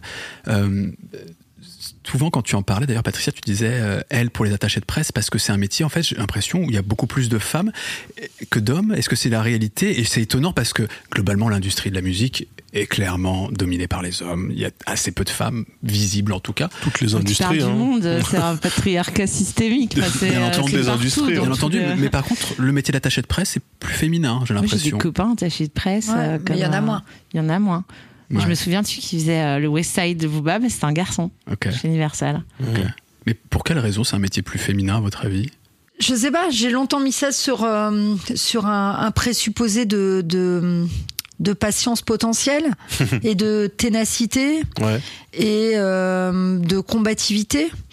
Mais après, les générations changent et euh, les garçons de maintenant sont patients, euh, tenaces, aimables, emmènent les enfants à l'école, Oui, je élèvent sais, je les le fais. enfants. Je le fais non, non, mais moi-même. je sais, non, non, mais je. On va Et- les chercher même aussi. Ouais, non, donc je sais pas, je. par contre, il y a toujours pas beaucoup de place pour que euh, des femmes soient euh, derrière des consoles euh, pour réaliser des albums, Mhm. Euh, faire du son, de la lumière. Alors de la régie, oui, ça on a gagné. En régie, ça on a gagné. Mais peut-être parce que les hommes estiment que c'est plus maternel, qu'elles savent mieux organiser les plannings, chercher des billets de train, euh, consoler tout le monde, aller acheter des croissants avant de monter dans le tourbus. J'en sais rien. Dans les sur les tourbus, il y a très peu de femmes qui conduisent des tourbus. Donc je sais pas. Peut-être que dans le temps, je pense que c'est aussi dû à la, à la profession qui était un peu issue de euh, euh, dans l'histoire des femmes qui tenaient salon et qui faisaient énormément de relationnel pour leur époux, leur famille et qui étaient dans cette communication du cercle et d'un cercle culturel et que c'était une place des femmes que de dans certains milieux parler plusieurs langues, euh, euh, lire, écrire, compter. Enfin, je veux Ouais. dire, il y avait peut-être de Mais C'est ça. un je sais héritage. pas. euh, Je sais pas. Et après, c'est aussi beaucoup de modèles. Si on avait plein de femmes qui avaient dirigé les maisons de 10 depuis 25 ans, j'aurais peut-être si je m'étais senti la compétence, j'aurais peut-être plutôt voulu être patronne de dirigeante maison de de maison de 10. disques, quoi. Même si on le sait que dans le hip-hop, euh, des euh, Laurence Touitou, enfin que beaucoup de femmes ont construit euh, ce hip-hop aussi, et c'est beaucoup bien de femmes, enfin ce pas seulement pour le rap, mais beaucoup de femmes euh, Mhm. fondamentales. Et on dit bonjour à Perrine Champagne, qui est chez- chansonnière RCA, qui a un poste euh, de DA, euh, qu'elle a mis du temps à avoir, euh, qu'elle a, et qu'elle incarne très bien. Euh, Ça, on va pas refaire là sur l'émission. on va pas réexpliquer le patriarcat et pourquoi euh, ça se passe comme ça pour nous. Non, Euh, mais c'est, un mais, truc dont, dont cette émission ne parle pas assez, et de dire Mm, aussi mm, qu'il y a un manque clairement de visibilité. On nous, voit, et nous les pas premiers. beaucoup de femmes. Enfin, voilà, Ouais, on en parlait ouais, tout à l'heure. ouais, on t'expliquait, ouais, je le on disais. te- t'invites pas beaucoup de femmes parce que tu ne trouves pas beaucoup de femmes parce qu'on n'est pas extrêmement euh, représenté. Quand j'étais un gesson à Skyrock, j'étais la seule femme Ouais. un gesson à Skyrock, effectivement. Ouais, je le dis. Et ça a amené à évoluer et tant mieux. Je le dis souvent, c'est, un truc euh, qui c'est une des grosses lacunes de cette émission, et c'est aussi bah nous C'est la représentatif d'une société aussi. hein. Oui. C'est indéniable, mais heureusement, justement, il y a aussi des actions qui sont mises en place. Et c'est, avec Majeur, c'est ce que c'est Avec aussi ça, c'est une Majeur, réponse à cette avec, euh, situation. avec, avec euh, Crescendo, dont je parlais tout à Avec l'heure. Mewem, euh, avec Chercher la femme, le, le, le podcast de Flore Benguigui, où elle fait aussi des soirées. Super, où elle a- l'impératrice. voilà, hein, où elle a- euh, où elle invite, euh, Flore invite euh, d'autres femmes qu'elle reçoit dans le podcast et où euh, ça- c'est un endroit d'échange incroyable. euh, à- les, toutes les dernières soirées ont eu lieu euh, à la petite euh, petite la halle de la petite halle. Villette. où, Lorraine Bastide avec voilà. la potion. On parlait d'Anne Toumazov tout à l'heure avec le tunnel. On parle aussi de Rokhaya Diallo qui fait un super travail et qui a un magnifique podcast.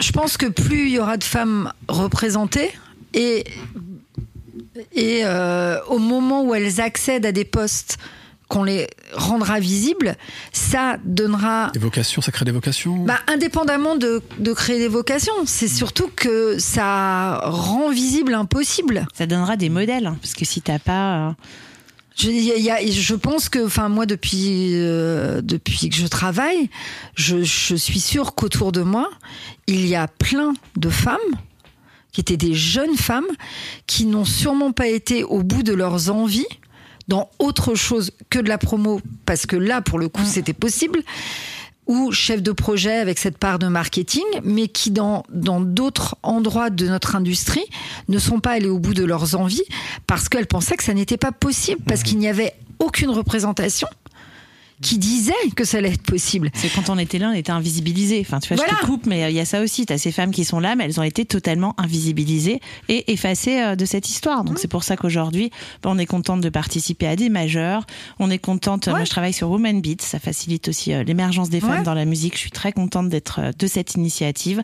Comme rappeuse en liberté, si aujourd'hui je m'engage dans autant de Ouais. projets qui soutiennent les femmes, c'est parce que invisibilisée pendant des années, bah, je suis bien contente aujourd'hui de pouvoir mettre en valeur des femmes. Et quand on me dit oui, mais je ne suis pas que. Enfin, je fais ce genre, il est tellement discriminé. Enfin, Ouais. prends la place, on te la donne, prends leur. Parle. Enfin, elles sont très très peu. Elles sont. Et je pense que je parle pour nous deux là, mais si on accepte de venir échanger dans votre émission avec grand plaisir, c'est aussi parce que bah il n'y a pas beaucoup d'espace pour être aussi euh, honnête dans nos échanges. Enfin déjà, il n'y a pas beaucoup de place où on, la- on laisse les femmes parler et aussi longtemps sur plein de sujets. Et euh, moi, je je suis pas forcément une grande adepte de cet exercice-là, mais je ne refuse jamais parce que moi, si je refuse, vous mettrez un homme à ma place.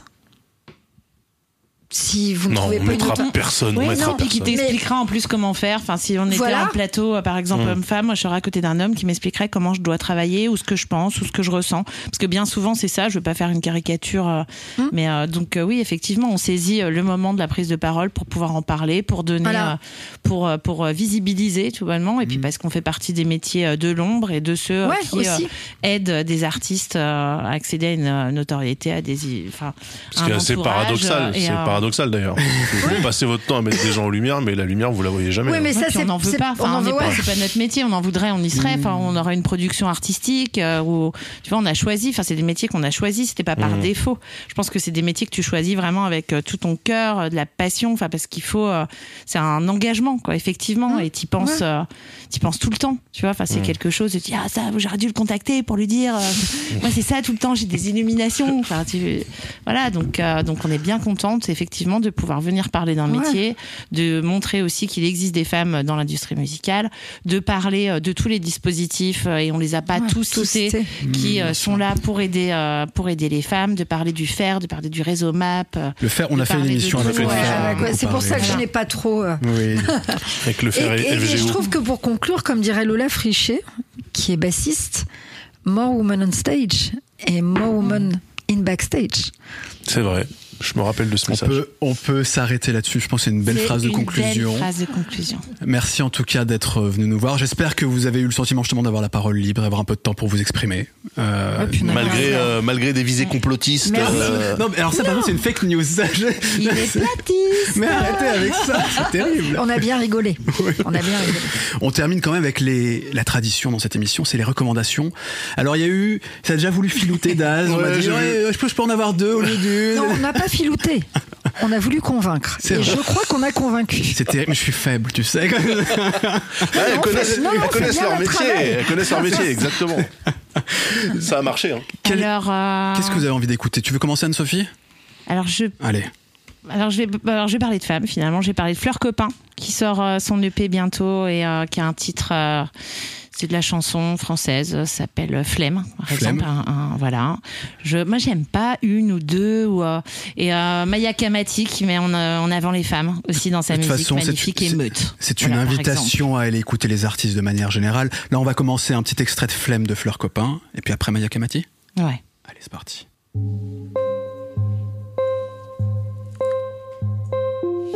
Elle été danseuse soliste euh, au Crazy Horse. Elle va faire sa release au bain la bientôt. Je veux rester chez moi. C'est pour ça en fin de compte que j'ai pensé à elle. Ce matin, je me réveille et j'ai la flemme. Je suis enfoui sous mes draps. Ne me parlez pas. Je dois m'habiller, me préparer. Putain, je suis en retard. Je vais pas y arriver. Tu veux qu'on baisse ce soir, qu'on sorte ce soir, je cuisine ce soir. Mais tu sais, c'est sans espoir. Je veux rien savoir, fais sans moi. J'ai la flemme. Je veux rester chez moi. C'est parfait, on en... Dans Amazon Prime bientôt, dans une série Escort Boys. Et voilà. Et je pensais à elle parce que demain elle est en release euh, aux Trois Baudets. Donc euh, voilà. Et Et, Maya morceau Kamati, on pourrait écouter parce qu'on parlait de femmes, donc euh, des morceaux incarnés par des femmes. Ouais.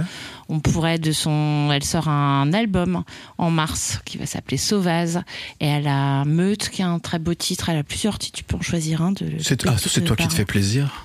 Mmh. Un casse-collé. Casse-collé, et ben je le vois. Et c'est parti, Maya Kamati, casse-collé. Ouya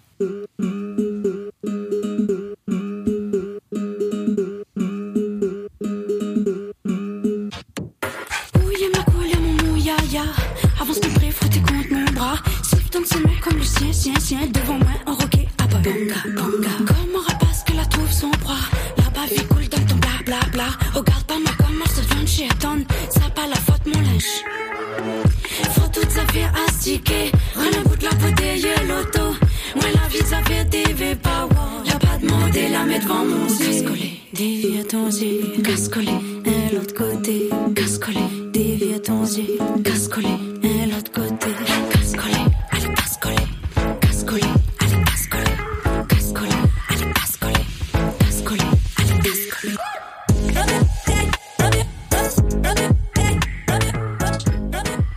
Et ben merci beaucoup Anne-Sophie pour ces recommandations. C'est découverte. Patricia, de ton côté, qu'est-ce que tu as envie de, de faire découvrir à nos auditeurs et à Eh nous ben, je pense que vos auditeurs comme, connaissent déjà, mais j'ai vraiment bien envie de réécouter un titre de Yamé, dont Ouais. j'ai vu en création transmusicale à Rennes, où ça m'a vraiment bluffé. C'est Ouais. hyper bien sur scène. Il va falloir aller le voir en concert parce que c'est vraiment, vraiment super. Et les titres sont tous bien. Je les ai écoutés dans le train en faisant l'aller-retour. J'ai, euh, donc, J'ai pris ma claque aussi en découvrant l'album. voilà. Wow. Donc, euh, T'as envie d'écouter un morceau spécifique de... moi, je trouve qu'il faut enfoncer le clou. Donc, Ouais. euh, le top viral, c'est bien. Hein, c'est, C'est vrai? Eh ça ben alors, bougera attends, pas comme ça. bouge pas. Parce- Tac. Et donc c'est Bécane euh, dans le. Colors. Le- le euh, Colors. Et ben c'est parti. Yamé Bécane. Bitch, ça fait très très longtemps que j'y pense à comment se mettre bien. Moi, j'ai pas ton élan. N'écoute jamais les on dit, ceux qui jactent n'ont pas vu la vie au travers de ton monde. J'ai beau parler dans leur langue, mais faut croire qu'ils n'entendent que le langage de la violence. Je me faufile en balle sur les mains, tu m'as pas vu bégayer quand fallait passer le lent. Sans caracher quand un négro, j'ai choisi mes modèles, c'est fiable comme un moteur allemand. Nindé sans cara, sans chico, et je fais qu'écro bien plus que les grands de tes grands. J'étais ma pas, ils sont pas concentrés. J'attends pas la passe, ils peuvent pas s'entrer. Tu tout me parle pas de pas. On n'est pas venu ici pour se pavaner. Remballe ta CG, mais cessé. Je tourne la poignée, je froisse le temps.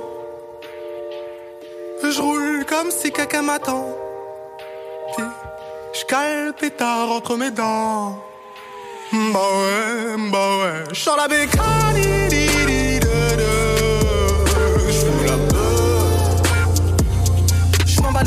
c'est dangereux sa mère. Je vois que des barreaux, des barreaux en fer. La bécane crie et chante de l'enfer. Voix exceptionnelle. Voix exceptionnelle fort, et lauréat du fer 2023. Absolument. Ouais.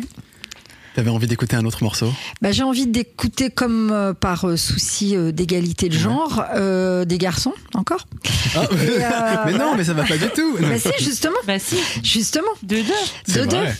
Euh, j'ai envie de faire découvrir euh, le groupe avec qui je travaille, donc Ouais. qui étaient eux aussi en transmusicale de Rennes, dans un genre complètement différent.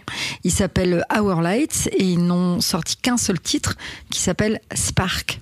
Et je le vois, Spark d'Hour Lights. In this time of my life, I just to be done, but I can take a step in any direction. I am stuck in my mind. Fear this angst growing way too much. Fear this requires as attached. Make these feelings a strength. Cause no one's gonna get you out of here. See the spark in the ground. The ground and catch it.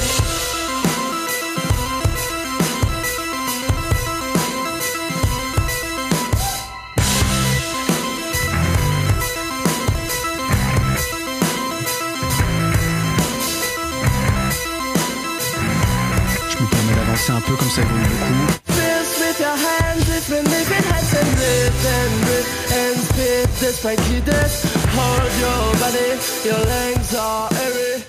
on, on met pas les morceaux en entier, après on a, on des galères. euh, Justement, moi, ce que je trouve très très bien dans ce morceau, c'est que c'est pour apprendre à se réhabituer aux intros ça prend longues, le temps, bah oui.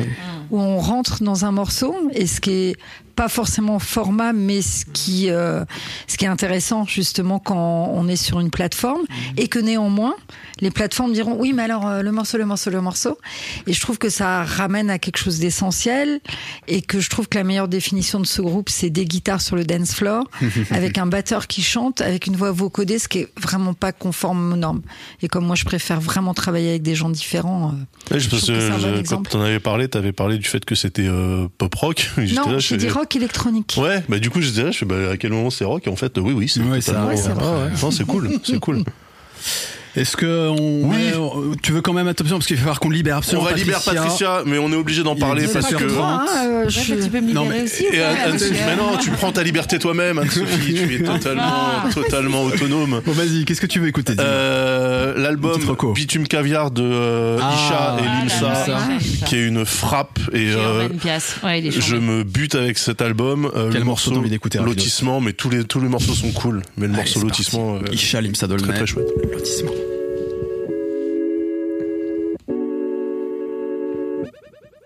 Y a des lundis en coupe espoir, et des braqueurs en YZ, qui sortent les plus belles vestes, les mêmes que DJ Snake.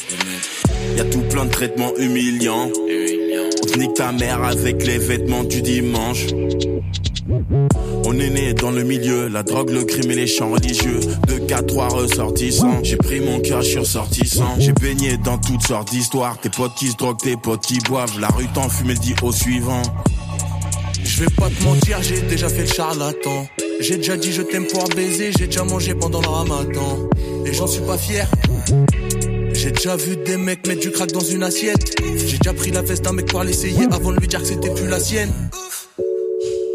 Et ouais, mon poteau, le monde est grandisse alors que je sors pas. Chez moi, mec, j'ai ma tête en fond d'écran.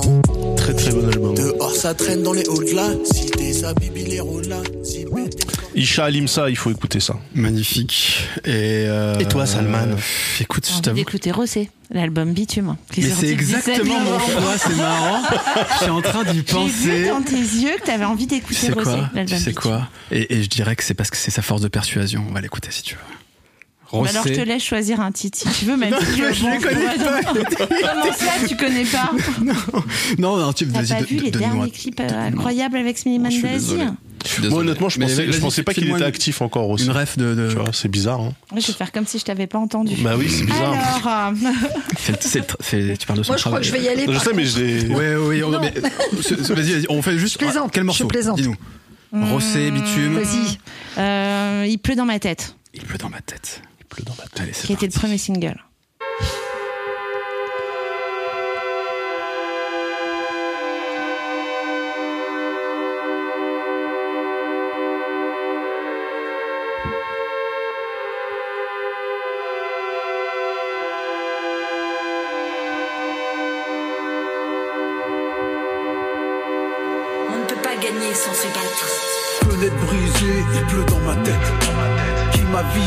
Visé, zioté mon assiette. Faut que je me défende, je vise la sortie. J'attache les sangles, j'ai le bon amorti. Une fois debout, je ramasse une pierre. Je viserai le genou si je croise une tête. Je marche loup, ça se voit que je suis du père. Sombre aux yeux doux, j'ai pas vos mindset. La tête coupée, il pleut dans mon cou. J'ai beau prier, je crois qu'on s'en fout. Genoux pliés, récupère mon souffle. Son étiré et je rends le coup. Je tue l'ennemi, je pleure à chaudes larmes. Je détruis l'ennemi sont. Rossé, il pleut dans ma tête. Mon choix, très personnel. Euh, à la maroquinerie en février. Et ça, c'est la bonne nouvelle pour le concert. Tu seras content d'être là. Eh ben avec plaisir. Moi, je suis chaud Rossé aussi. à la maroquinerie. Ouais, moi aussi, Mais hein. euh, on, on peut en discuter aussi de recevoir Rossé dans cette émission. Si, si ça le dérange pas d'aller chez un complotiste. Platiste. Non, non, tu sais que t'es platiste. euh, Merde, voilà. Ça le fera rire, je pense. bon, en tout cas, Patricia, Anne-Sophie, merci encore une fois d'avoir participé à l'émission. Merci beaucoup. Merci Daz. Merci Salman. Merci, Flav, Iris Merci aussi Flav. à la technique. Je sais que Sam aussi a participé à l'installation. Merci à tous les trois. Merci François. François évidemment Pour le montage. pour le montage. Et puis Thoman pour soutenir cette émission. Une émission, on prend le temps, on discute pendant deux heures, on discute de sujets importants. On dit que on a le droit de dire que des morceaux sont éclatés Au sol. au sol. Au sol. Euh, j'ai On choisi- insiste sur le sol, parce qu'il a éclaté contre J'ai choisi. Rossé, c'était complètement mon choix personnel. Cette émission m'échappe. Ouais, ouais, ouais, ouais. Il faut- il mais faut on termine sur que- du rossé. Moi, je trouve que quelque part, on fait les choses proprement c'est avec plaisir qu'elle m'échappe. Encore merci et nous, on se retrouve dans 15 jours.